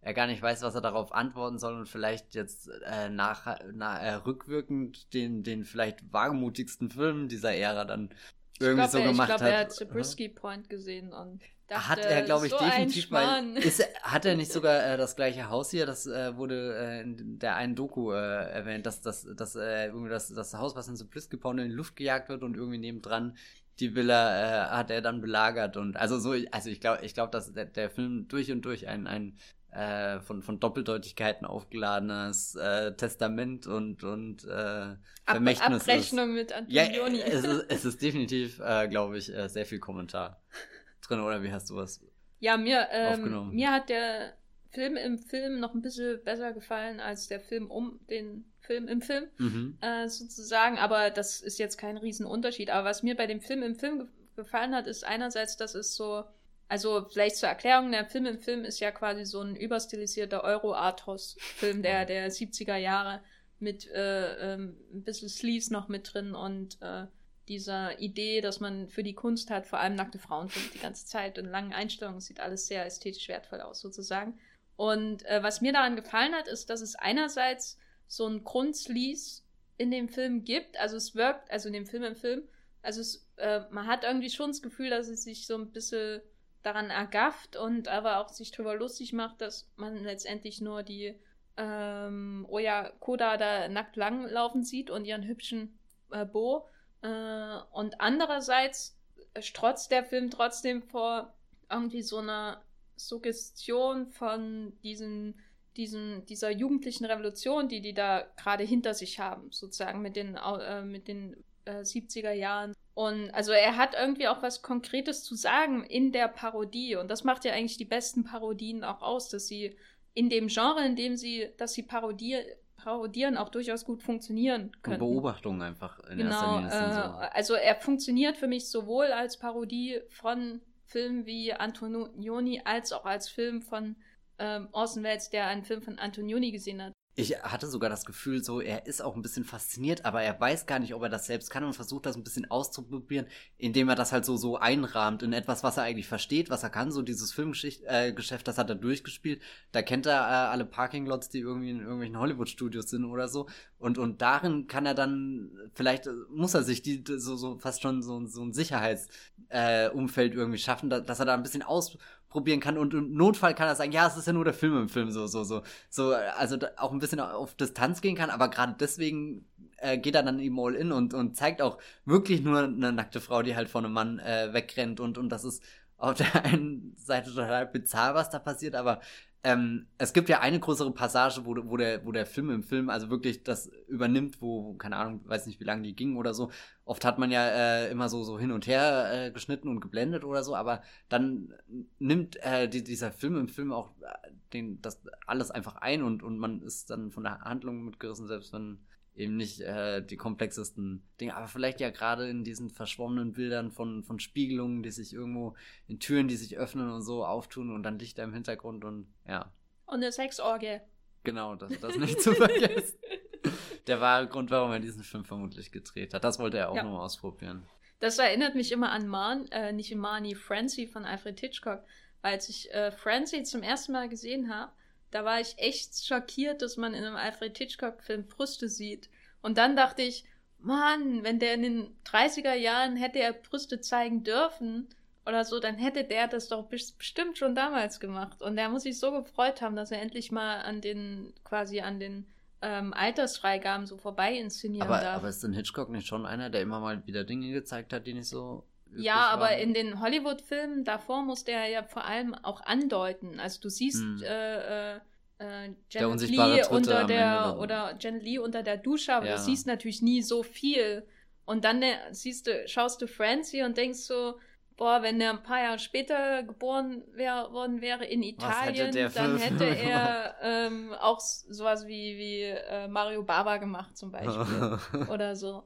Und mhm. Äh, daran hat es mich jetzt irgendwie erinnert, weil ich schon etwas verwundert war über den ganzen Sex, den Austin Welles. Es kommt ja auch, er hat ja gleich am Anfang schon diese Szene, wo, wo vor Brüsten übersprudelt und, und das wirkt so total out of place, aber irgendwie. Aber ich finde mit der, ich mag die, die Oya, ich weiß nicht, wie der ausgesprochen wird, Oya äh, Koda. Koda sehr gern, seine Lebensgefährtin, die ja auch schon in ein F4 Fake da ähm, durch die Straßen läuft, äh, recht knapp bekleidet und die ganzen Männer schauen ihr nach und es wird dann sehr viel, äh, wird genau eingefangen, äh, wer ihr wie hinterher schaut. Das gefällt mir auch bei The Other Side of the Wind so sehr, dass sie, oder sag ich mal, wenn das jemand anders wäre, der diese Rolle inne hätte, dann hätte ich schon manchmal das Gefühl gehabt, vielleicht, dass der Film sie einfach nur begafft, mhm. sozusagen. Aber bei ihr habe ich immer das Gefühl, dass sie die Kamera hinter sich herzieht so, nicht die, die Kamera begafft sie und sie ist das passive Objekt, sondern sie wirkt, sie hat ja auch das Drehbuch mitgeschrieben, sie wirkt immer so im Bild, als könnte die Kamera gar nicht woanders hinschauen als auf sie. Also sie ist im Endeffekt so geil, dass Orson Welles extra nochmal zurückgekommen ist, um noch einen Film zu machen, in dem er sie verfolgen kann. Gut, das hast du schön zusammengefasst. Aber reden wir doch mal über die Rahmenhandlung, die ja doch ein bisschen verwirrend sein kann, glaube ich, wenn man, äh, je nachdem, in welchem Bus, in welchem Auto, in welchem Zimmer ja, der Villa man sitzt. Also er, er hat ja schon sehr viel Spaß, so ein bisschen auch einen Hollywood-Zirkus vorzuführen. Irgendwie. Ich habe vorhin gesagt, ich muss ein bisschen so an äh, äh, Caesar denken, wo die Coens ja auch es lieben, die die verschiedenen Stereotypen von Journalisten, von Statisten, von Produzenten, die da alle, jeder kocht da so ein bisschen sein kleines Süppchen und hofft am Ende des Abends mit der mit der größten Story irgendwie rauszugehen und und der Regisseur dem sind eigentlich alle scheißegal, der hasst alles und jeden und würde keinen Moment auslassen, um die Leute mit dem Gewehr abzuschießen, aber wählt dann zum Glück nur die äh, Puppen, die äh, zuvor aufwendig eingeführt sind und fast die, die Leute in den Wahnsinn getrieben haben. Naja, es ist, ähm, also ich glaube, so, so in den Außenszenen kommt am ehesten das Fragmentarisch von dem Film so zustande und ich habe mich auch oft gefragt, wie, wie präzise, also beziehungsweise ich habe jetzt diese 40-minütige äh, Doku dann noch nicht gesehen über den, den Schneideprozess und so, deswegen bin ich ja jetzt ganz gespannt, äh, das auch nochmal anzuschauen. Ähm, so, so, wie, wie konkret sind die Notizen, die er hinterlassen hat, oder wie viel ähm, Freiheiten haben sich jetzt Frank Marshall und sein Team da genommen, nachdem sie diese hunderte Stunden von Material äh, gesichtet haben, da jetzt irgendwie Ordnung reinzubringen. Ich habe nicht das Gefühl, dass es total out of character wirkt für Orson Welles. Also, äh, ich habe jetzt nicht alle seine späteren Filme gesehen, aber zum Beispiel F for Fake, das war, glaube ich, der Film, der er davor gemacht hat. Kann das sein? Aber da, ähm, der springt ja auch schon recht hastig von äh, Szene zu Szene und Zeit zu Zeit und Geschichte zu Geschichte und irgendwie ähm, wirkt das schon so, als könnte das genau das sein, was sich Orson Welles vorgestellt hat. Das ist natürlich immer schwer zu sagen. Äh, und vielleicht haben sie irgendwo seinen Wünschen widersprochen, das weiß man natürlich nicht. Aber ich finde, als solches wirkt es nicht so wie äh, ein unvollendeter Rumpf oder ein Film, in dem ein irgendwann ein Bruch äh, erkennbar ist, weil vielleicht die Autorschaft wechselt zwischen hm. dem einen und dem anderen Moment, sondern es wirkt alles sehr aus einem Guss. Also überraschend für einen Film, der so eine Geschichte hinter sich hat. Ne? Und der halt auch, äh, du hast am Anfang, glaube ich, gesagt, irgendwas von Dynamik oder so. Also er rast ja wirklich durch, durch diesen Film durch und das ist äh, dafür, dass, dass er das quasi am Ende seiner, seiner Karriere gedreht hat, irgendwie. Äh, und, und auch, was du gerade bei FSV Fake gesagt hast, ähm, äh, er, er will uns Zuschauer auch ein bisschen testen, so, so, äh, gerade in FSV Fake, wo er selbst quasi als dieser unzuverlässiger Erzählerauftritt, der uns, äh, der, der von Anfang an klar macht, dass es Täuschungen gibt und dass es hier inszeniert wird und sowas und und und wir Zuschauer doch genau äh, zuschauen sollen. Jetzt muss ich gerade hier an äh, äh Michael Caine in The Prestige denken. äh, irgendwie, äh, you watching closely? wir kommen nicht von Christopher Nolan los. Ja, also ist halt erst, erst beeinflusst der Chazelle und dann beeinflusst er Orson, Orson Welles. Welles. Also ich, ja, man, man muss es einfach anerkennen. Der Großmeister des Kinos. Alle lernen von ihm. ja. Deswegen sage ich ja, junger, ehrgeiziger Orson Welles hier. Mit seinem ja. neuen, neuen, frischen Film. Jetzt bin ich ganz raus, was ich eigentlich sagen wollte. Dynamik. Dynamik, ja, davon hat der Film auf alle Fälle sehr viel. Ja, genau, und äh, eben das mit äh, Verfälschung so, so, äh, er, er bietet uns verschiedene Wahrheiten, Versionen an und, und fordert uns halt wirklich heraus, seinen Film zu entschlüsseln. Und das hat mir eigentlich auch gefallen, dass das dich äh, Other Side of the Wind erstmal mit seinem ganzen Informationsfluss und seinem ganzen Treiben erschlägt und du erstmal einordnen musst, welcher Figur willst du jetzt überhaupt folgen, wem kannst du da vertrauen und wer ist eigentlich nur da, weil er selbst irgendwas äh, ausbeuten will oder irgendwie so und und und äh, das ist ein Film, der der dich schon fordert die ganze Zeit und bei der Stange hält. Also du kannst nicht mal so so in Ruhe jetzt das einfach auf dich wirken lassen, sondern ich hatte schon das Gefühl, er reißt mich immer wieder mit rein, auch gerade, dass er dann halt von Film und Film im Film hin und her springt und und gerade wenn du das eine Mal glaubst, es durchschaut zu haben, kommt schon wieder irgendjemand, der ganz aufgeregt irgendwas erzählt und, und du hast Angst, dass äh, irgendwann an, am Ende dieses Abends noch was ganz Schlimmes passieren wird. Irgendeine große Explosion, die alles verstinkt, die dieses, dieses Hollywood dem, dem Erdboden gleich macht und, und einen geraden Strich zieht, damit dann aus, aus dieser Asche irgendwas Neues äh, entstehen kann. Das New New Hollywood begründet von Mr. Orson Welles. Äh, oder wenigstens Schießen auf äh, Schießbudenfiguren. Ja. Der Höhepunkt jeder Party. ja, was für Partys bist du denn? Ich finde es sehr schwer, über Einzelmomente in dem Film zu reden. Äh, abgesehen von dem äh, Film im Film ähm, und diesem Schießbodenfigur-Moment gegen Ende und dem Autokino. Mhm. Äh, was für mich einmal einen der schönsten, traurigsten Abschiedsmomente von Hollywood so an sich ist. Das sind alle sich versammeln, um im Autokino diesen Film zu sehen. Das, das meine ich mit Hollywood Auch, niederbrennen. Ja, ja, nicht mal niederbrennen. Das ist ja schon die Welt von Orson Welles, wo er groß geworden ist als Filmemacher und wo er ja recht schnell auch ausgestoßen wurde irgendwie, ist ja zu dem Zeitpunkt quasi schon seit 20 Jahren tot. Also das Studiosystem ist ja schon in, oder na, vielleicht nicht 20 Jahre, sagen wir mal 15 Jahre, 10, 10 15 Jahre.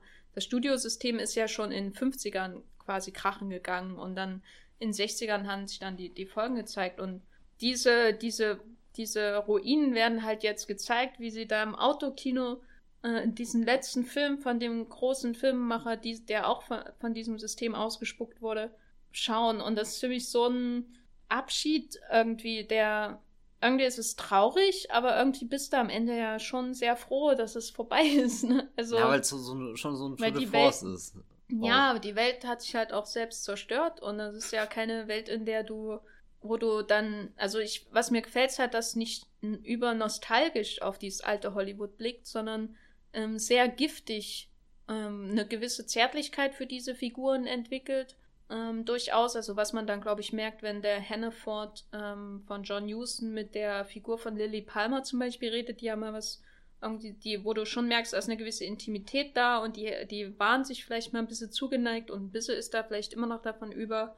Aber irgendwie sind sie auch froh, dass nicht mehr, dass es nicht mehr da ist. So, weil sie zusammen sowieso nicht konnten. Und diese Zärtlichkeit, die da immer noch so unterschwellig da ist zwischen den Figuren, die dich die ganze Zeit nur schlimme Sachen an den Kopf hauen auch irgendwie und unterschwellig beleidigen und oberschwellig, überschwellig beleidigen, das ist immer noch da, aber irgendwie siehst du auch, wie sich das alles gegenseitig zerstört hat. Äh, und da ist es am Ende immer ein schönes Bild, so, so Ruinen, die äh, weit vom Wüstensand irgendwie verschluckt werden, während sie im Autokino sitzen. So habe ich das Gefühl, sind echt, die Menschen sind irgendwie alle so Ruinen von der vergangenen Zeit.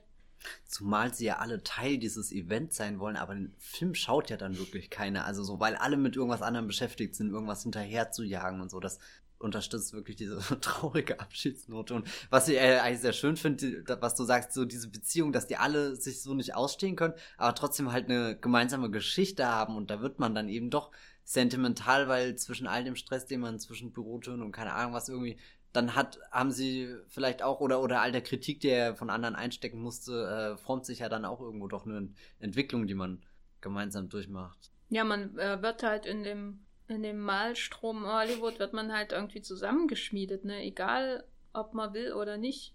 Also es ist schon ein sehr bittersüßer Blick auf diese Industrie, äh, in der Orson Welles ja langfristig gar nicht klargekommen ist, so. Äh, mhm. Die seine größten Werke einfach zerstört hat. Ich weiß nicht, inwiefern ihn das wirklich tangiert hat, weil er die ja irgendwie auch immer recht schnell fallen gelassen hat, habe ich so das Gefühl. Und dann gleich zum nächsten Film, und ja, da können die doch dann Magnif Magnificent Anderson schneiden, den Rest wegwerfen. Oh, das macht mich so wütend. Ich könnte den ganzen Tag wütend sein über Magnificent Ambersons. Also wirklich.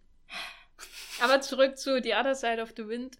Äh, mein Fazit ist, schaut ihn euch an ähm, und schaut euch noch andere Filme von Orson Welles an und ähm, macht das alles, bevor ihr Maniac guckt. Autsch. hat er das gegen äh, Carrie Fukunaga. Was ich noch sagen will, äh, ein, ein letzter Gedanke, dieses, ähm, ich habe manchmal das Gefühl, er ist unerwartet ehrlich darin, wie orientierungslos er auch eigentlich in diesem Hollywood ist und dass er zurückgekehrt ist. Also so, selbst wenn immer diese äh, teilweise eine harte Abrechnung oder überhaupt äh, so, so, so, so Dinge durchblitzen, die so, so wie eine Abschlussgeste wirken, steht er aber vielleicht auch doch ein bisschen orientierungslos gerade da und ist erschlagen von all den Menschen, die immer noch um ihn herum wuseln, weil das ist ja, er hatte ja schon ein, eine halbe Karriere Zeit, um in Vergessenheit zu geraten und trotzdem ist das irgendwie nicht passiert. So sein, sein Comeback ist ja dann doch irgendwie der lauteste Knall geworden, den er sich noch hätte vorstellen können und davon ist er dann vielleicht sogar beeindruckt und eingeschüchtert.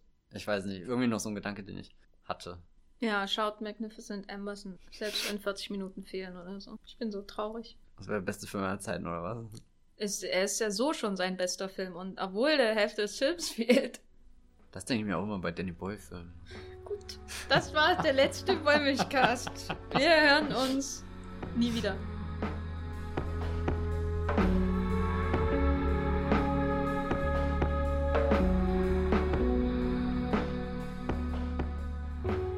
Ich habe mir nochmal einen Lubitsch mitgebracht, über den ich heute reden kann, äh, zwecks guter Laune nach diesen ganzen Aufbrüchen und Zusammenbrüchen im heutigen Wollmilchcast. Und zwar The Love Parade von 1929, der erste Tonfilm, den äh, Ernst Lubitsch gemacht hat, in einer Zeit, in der der Tonfilm natürlich noch sehr unhandlich und ähm, äh, schwierig umzusetzen war, da hat er entschieden, ja, ich mache mal ein Musical.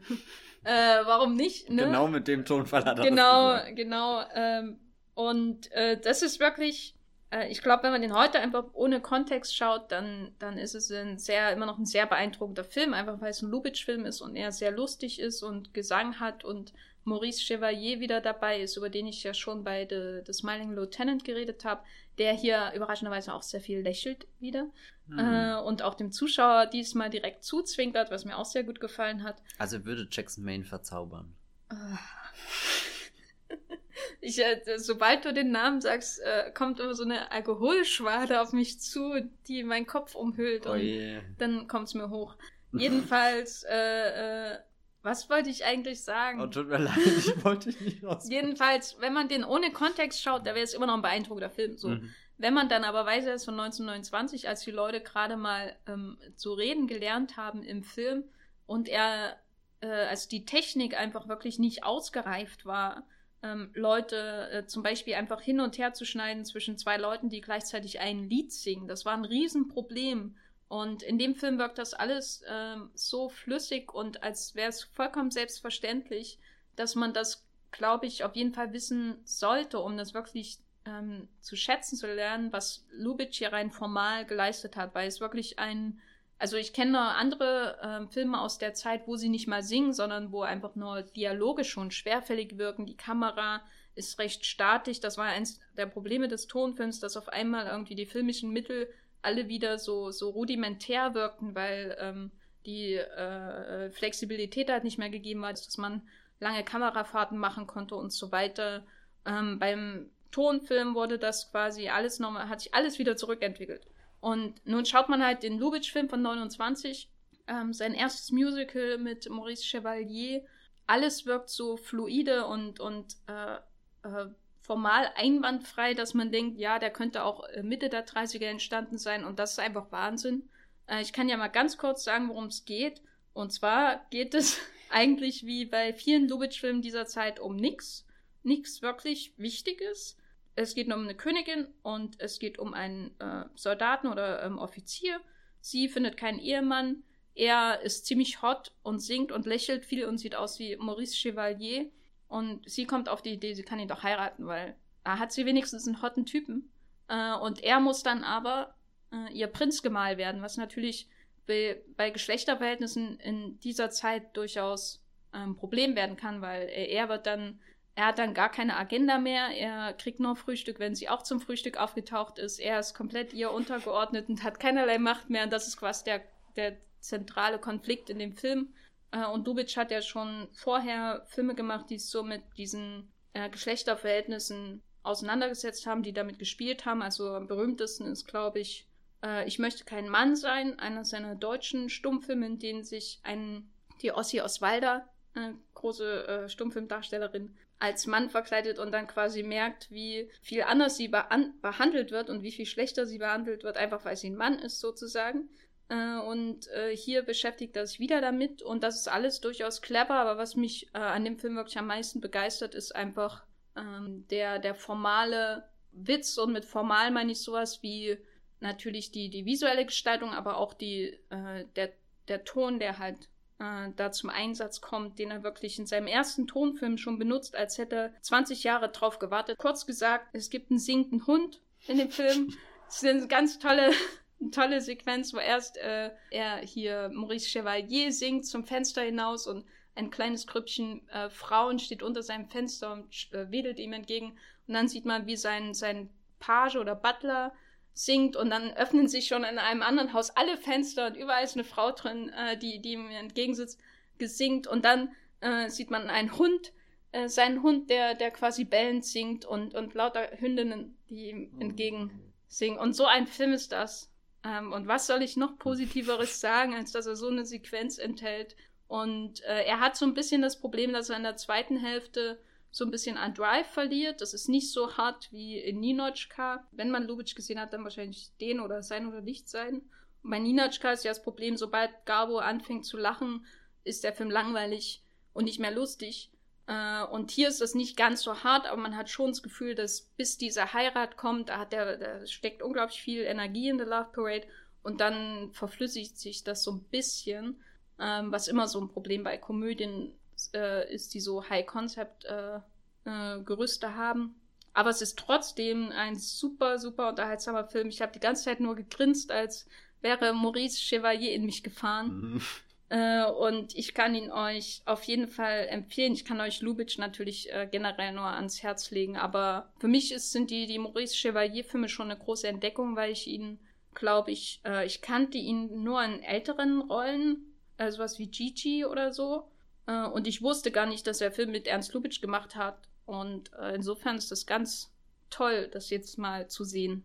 Und äh, auch The Merry Widow zum Beispiel, den, den ich bei Filmstruck gesehen habe, äh, sehr, sehr unterhaltsam alles. Ja, kann man gucken tun. Gucken tun.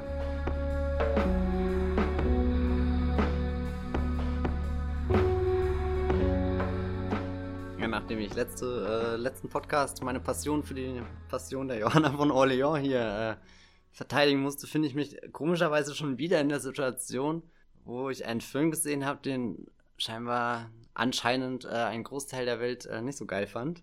Nämlich der neue Disney-Film, äh, Der Nussknacker und die vier Reiche, äh, inszeniert von, ja, wie soll man das sagen, von, von Lasse Hallström und. Äh, ja, wie, man das, wie soll man das sagen? Lasse Hallström. Lasse Hallström, gell? Äh, hätte mich vor zehn Jahren jemand gefragt, wo ich heute an diesem Tag bin, ich hätte wirklich 800 verschiedene Alternativen, aber das hätte ich nie gesagt, zumal ich, ich glaube, ich bin gar kein Fan von Lasse Hallström. Was hat er denn? Schokolade und hier so. Gottes Werk und Teufels Beitrag. Ja, super.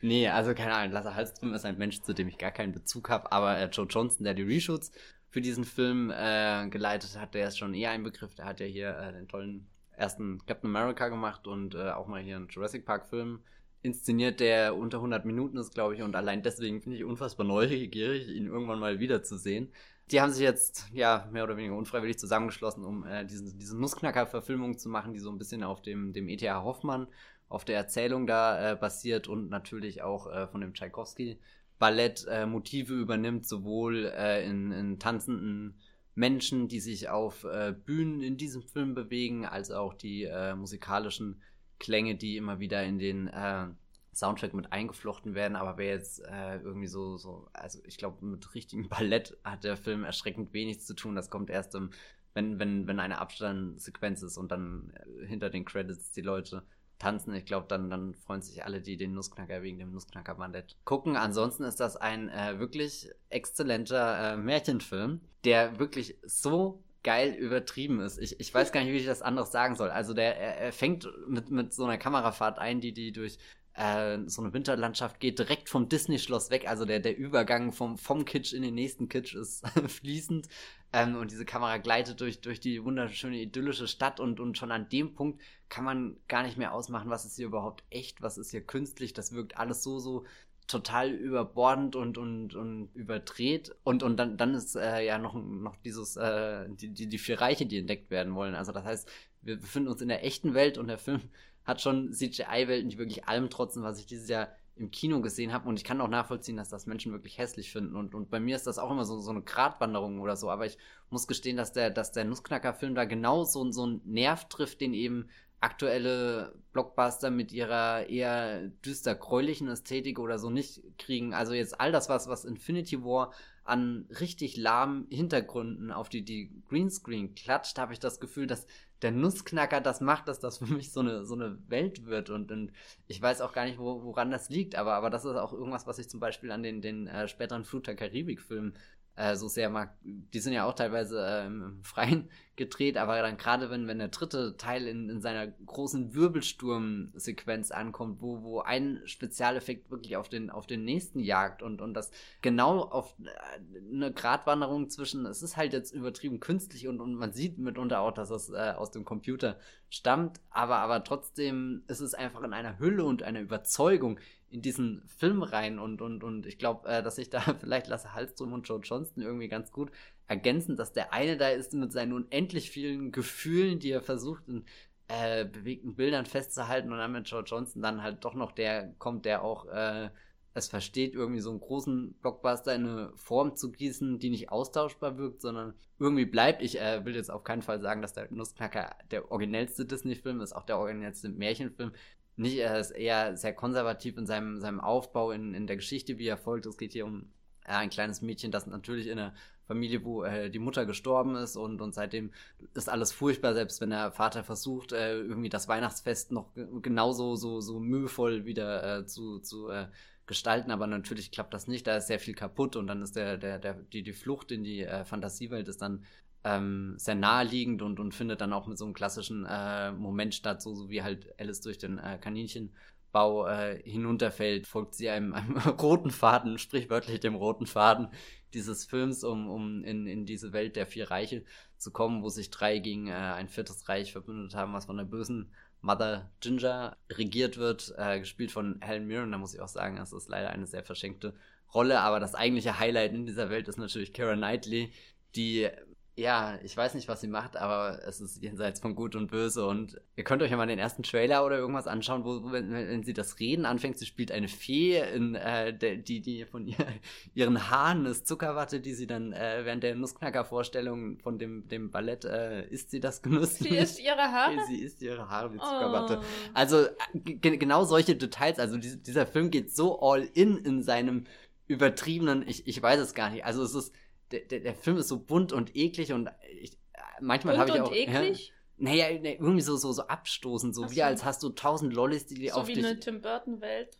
Es, es, ist, es, es, hat sehr viel Tim Burton, es ist natürlich nie so ähm, über... Oh je, jetzt, oh Gott, das ist sehr schwer auseinanderzuhalten. Also äh, er, er wirkt auch ein bisschen wie so eine Fortsetzung im Geiste von diesen... Äh, Tim Burton hat ja den ersten Alice im Wunderland äh, Realfilm da gemacht, der 2010, glaube ich, kam oder so. Und dann, äh, weiß gar nicht, wer den zweiten gemacht hat, aber da hat er ja schon so, so irgendwie so ein ästhetisches, äh, äh, äh so, eine, so eine Blaupause irgendwie für aktuelle Disney-Realverfilmungen gelegt, die ja jetzt auch äh, ausgehend von dem ersten Dumbo-Trailer ähm, immer noch beliebt und aktuell ist. Genau, und äh, eben Kira Knightley, da muss ich jetzt vielleicht ein bisschen was äh, äh, spoilern oder auch nicht, zumindest ist ihre Figur nicht unbedingt die, die man denkt. Und, und der Moment, also Kira Knight ist wirklich unerträglich bis zu diesem Moment, wo sich die Figur wandelt.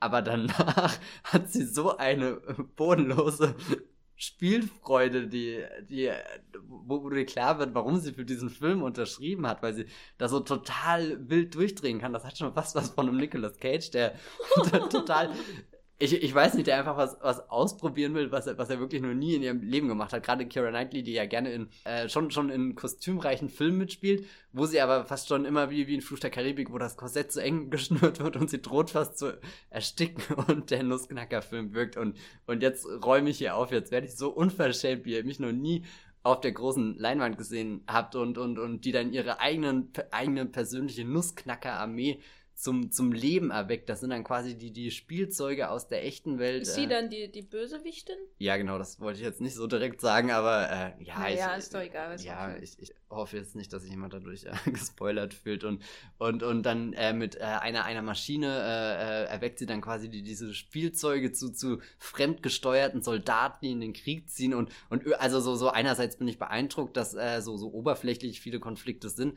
Ich finde, thematisch ist der Film sehr breit aufgestellt. Er hat diese klassische, die Heldin entdeckt sich und, und das gerät dann in den Kontrast eben mit diesen fremdgesteuerten Soldaten, die, die in, in Masse vorhanden sind und, und einfach nur so durchlaufen. Und, und dann, wenn, wenn diese, die Spielzeugsoldaten groß werden und Karen Knightley steht da und sagt so, Hi Boys und das, also das, das ist der Wahnsinn da.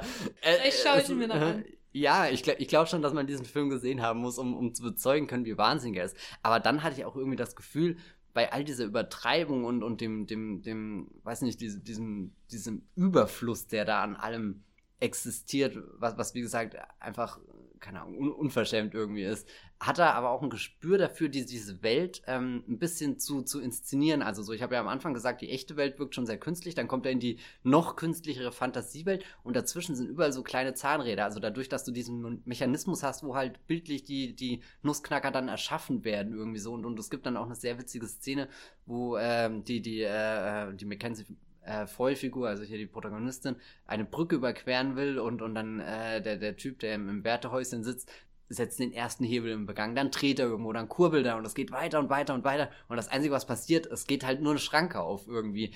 Aber durch diese Hingabe, die, die der Film da reinbringt, dass er immer irgendwie interessiert ist, so ein bisschen den Kompromiss zwischen, wir haben diese, diese hemmungslose Fantasie, die da existiert, wo wirklich gar nichts real ist, das könnte gar nicht weiter weg sein. Und trotzdem ist da so, so ein kleiner äh, Bezug da, was, was dann auch sich in der Protagonistin bündelt, die immer so zwischen dem Zauber und der Logik steht. So, so, sie ist jemand, der neugierig ist, der aufgeschlossen ist, der irgendwie auf der Flucht ist und, und versucht, irgendwas zu finden, was, was das Leben entschlüsselt und also sprichwörtlich wird ein Schlüssel gesucht, um das letzte Geheimnis der Mutter irgendwie aufzuklären, aber gleichzeitig ist sie diejenige, die ihrem, ihrem kleinen Bruder dann äh, die Schwerkraft erklärt, gleich in der ersten Szene und, und äh, irgendwie wie Kettenreaktionen und, und was eine Bewegung auslösen kann. Und da ist der Film ja auch schon am filmischsten überhaupt. Also, dass du bewegte Bilder hast, die die Mackenzie voll dir indirekt irgendwie erklärt und das dann wirklich ein Richtungswechsel. Also so, der, der Film hat einen sprichwörtlichen Richtungswechsel, wo, wo dann die, die Bösewichtin äh, äh, in ihrem, ihrem Plan überführt werden kann. Also so, da, da ist er auf einer,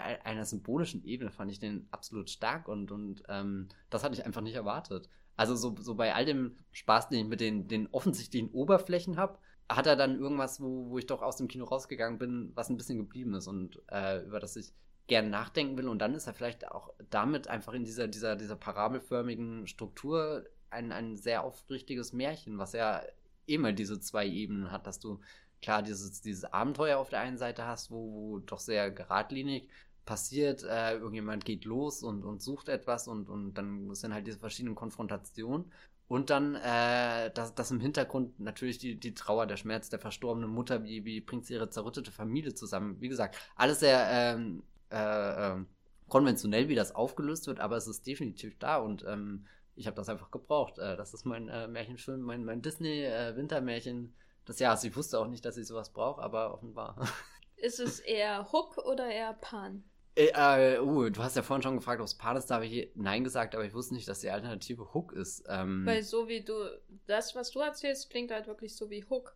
Weil da hast du auch ja. dieses süßliche, komplett übertriebene. Ich mag Hook persönlich ja, sehr gern, aber viele finden ihn ja ganz furchtbar. Also es ist nochmal eine Ebene durchgeknallter als Hook, glaube ich. Also Spielberg könnte nicht. Also so, und äh, vielleicht muss ich das sagen, wo ich jetzt sage, äh, CGI-Welten in diesem Film, äh, Ready Player One ist ja vielleicht der andere Film dieses Jahr, wo ich diese CGI-Welten wirklich lieben gelernt habe, weil die so, so greifbar, so echt und lebendig sind. Davon ist natürlich der Nussknacker-Film noch äh, weit entfernt, weil Lasse Hallström und Joe Johnson dann eben doch äh, keine Spielbergs sind, ja, ich weiß nicht, äh, bei Pan finde ich halt das Tolle, Pan hat, hat einen richtig eigenen Kopf. Pan ist so, so eigenwillig, so durchgeknallt und, und denkt sein, sein Märchen da ähm, sehr viel weiter. Da ist der Nussknacker-Film doch ein bisschen ambitionsloser, was, also so, so, da ist er eher interessiert, äh, das, da, eine moderne Heldin einfach zu machen, die, die nicht irgendwie so diesem braven Klischee entspricht, sondern auch irgendwie äh, ihre, ihre äh, offensichtlich, äh, so, so, so, so demonstrativ eine starke junge Frau ist oder so, was ich ja überhaupt nicht verkehrt finde, sondern vielleicht ist das ja auch einfach, dass wir jetzt ein,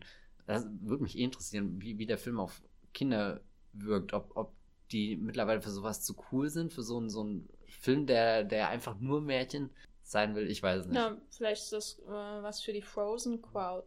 Ich habe mich tatsächlich auch an Frozen, jetzt nicht nur aufgrund der, der Winterlandschaft, die übrigens äh, mich fast überlegt, also ich musste fast nachdenken an, äh, ist Narnia vielleicht doch ein guter, ich glaube es nicht. Narnia? Ja, Narnia. Nee, ist, nicht ist, ist, kein guter Film, nee. gell?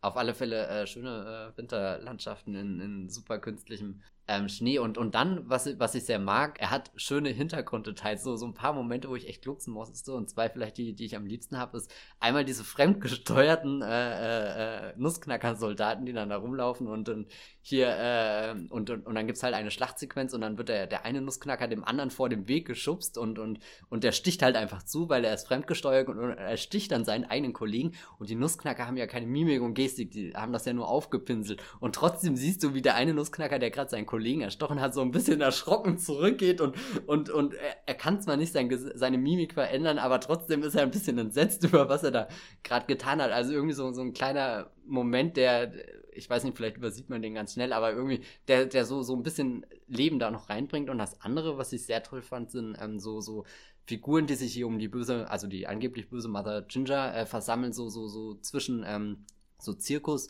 Leuten in, in Kostümen und, und so, so eine Mischung aus Hofner und Zirkus, was auch immer, äh, Unterhalter, äh, Warm-Upper oder was auch immer und, und die kullern halt wirklich durch diesen Film und, und ringen sich um, um, um äh, Mackenzie Foy. Ich weiß nicht, das war, war total schön, wie, wie, da, äh, äh, wie, wie, wie Figuren Bewegung in den Film reinbringen können. Ich weiß nicht, ob das eine gute Verteidigung ist, aber ich bin kein Böse, wenn, wenn er den Film nicht mag, weil ich kann das auch verstehen. Weil, Alle, die den Film ganz schlecht bei Letterbox bewertet haben, werden ihn nach diesem Bäumlichcast mindestens einen halben Punkt hochsetzen. Ach, ich erwarte doch mindestens drei Punkte oder so. Ja, also wenn ihr, wenn ihr neugierig geworden seid, dann könnt ihr euch den vielleicht auch noch äh, im Kino anschauen.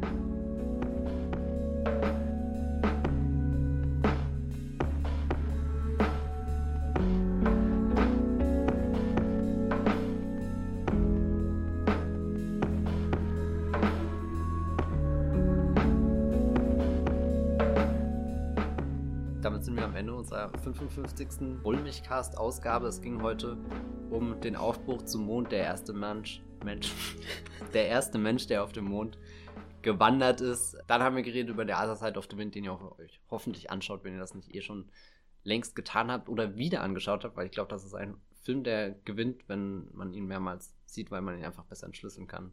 Nicht Vor allem, wenn man dann, ähm, es gibt bestimmt online schon so Artikel, wo erklärt wird, wer welche Figur wen persifliert, also Leute wie Robert Evans und äh, ähm, Pauline Kael zum Beispiel. Äh, es macht dann bestimmt noch mehr Spaß, wenn man so den Hintergrund. Genau.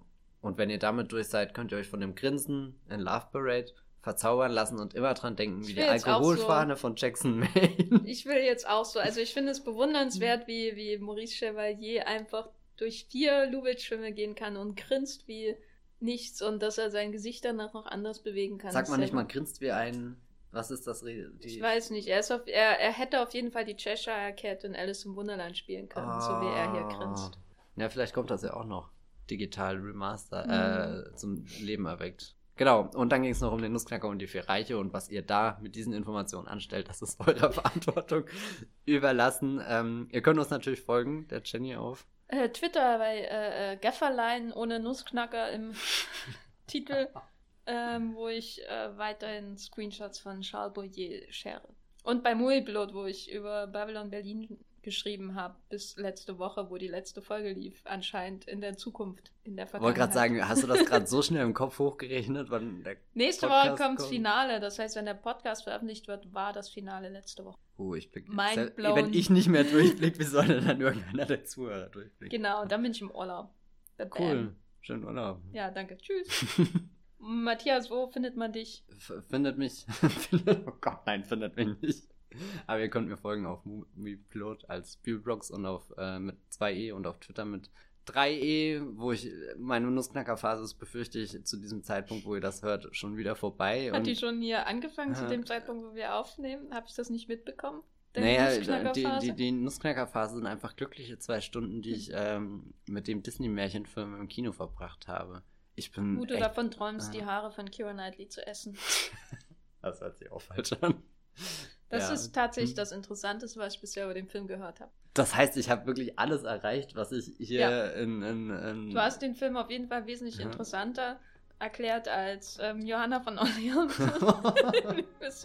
das tut mir, das finde ich jetzt eigentlich schade. Jetzt habe ich schon gehofft, dass ich hier insgeheim deine, deine Begeisterung für den großen Mila Jovic-Durchbruch. Ah, das ist ja gar nicht der Durchbruch. Nee, den Follow-up. Weder der Durchbruch noch irgendein anderer Bruch. Follow. ja.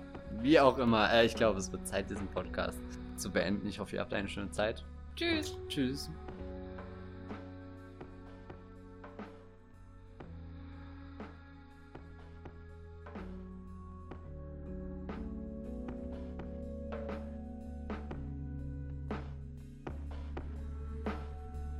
Der Wollmilchcast wird produziert von Matthias Hopf und Jenny Jeckel. Unser Intro und Outro stammt aus dem Song Slam Canto von Kai Engel. Ihr könnt den Podcast bei allen gängigen Apps abonnieren und wir freuen uns über Kommentare und Bewertungen bei iTunes.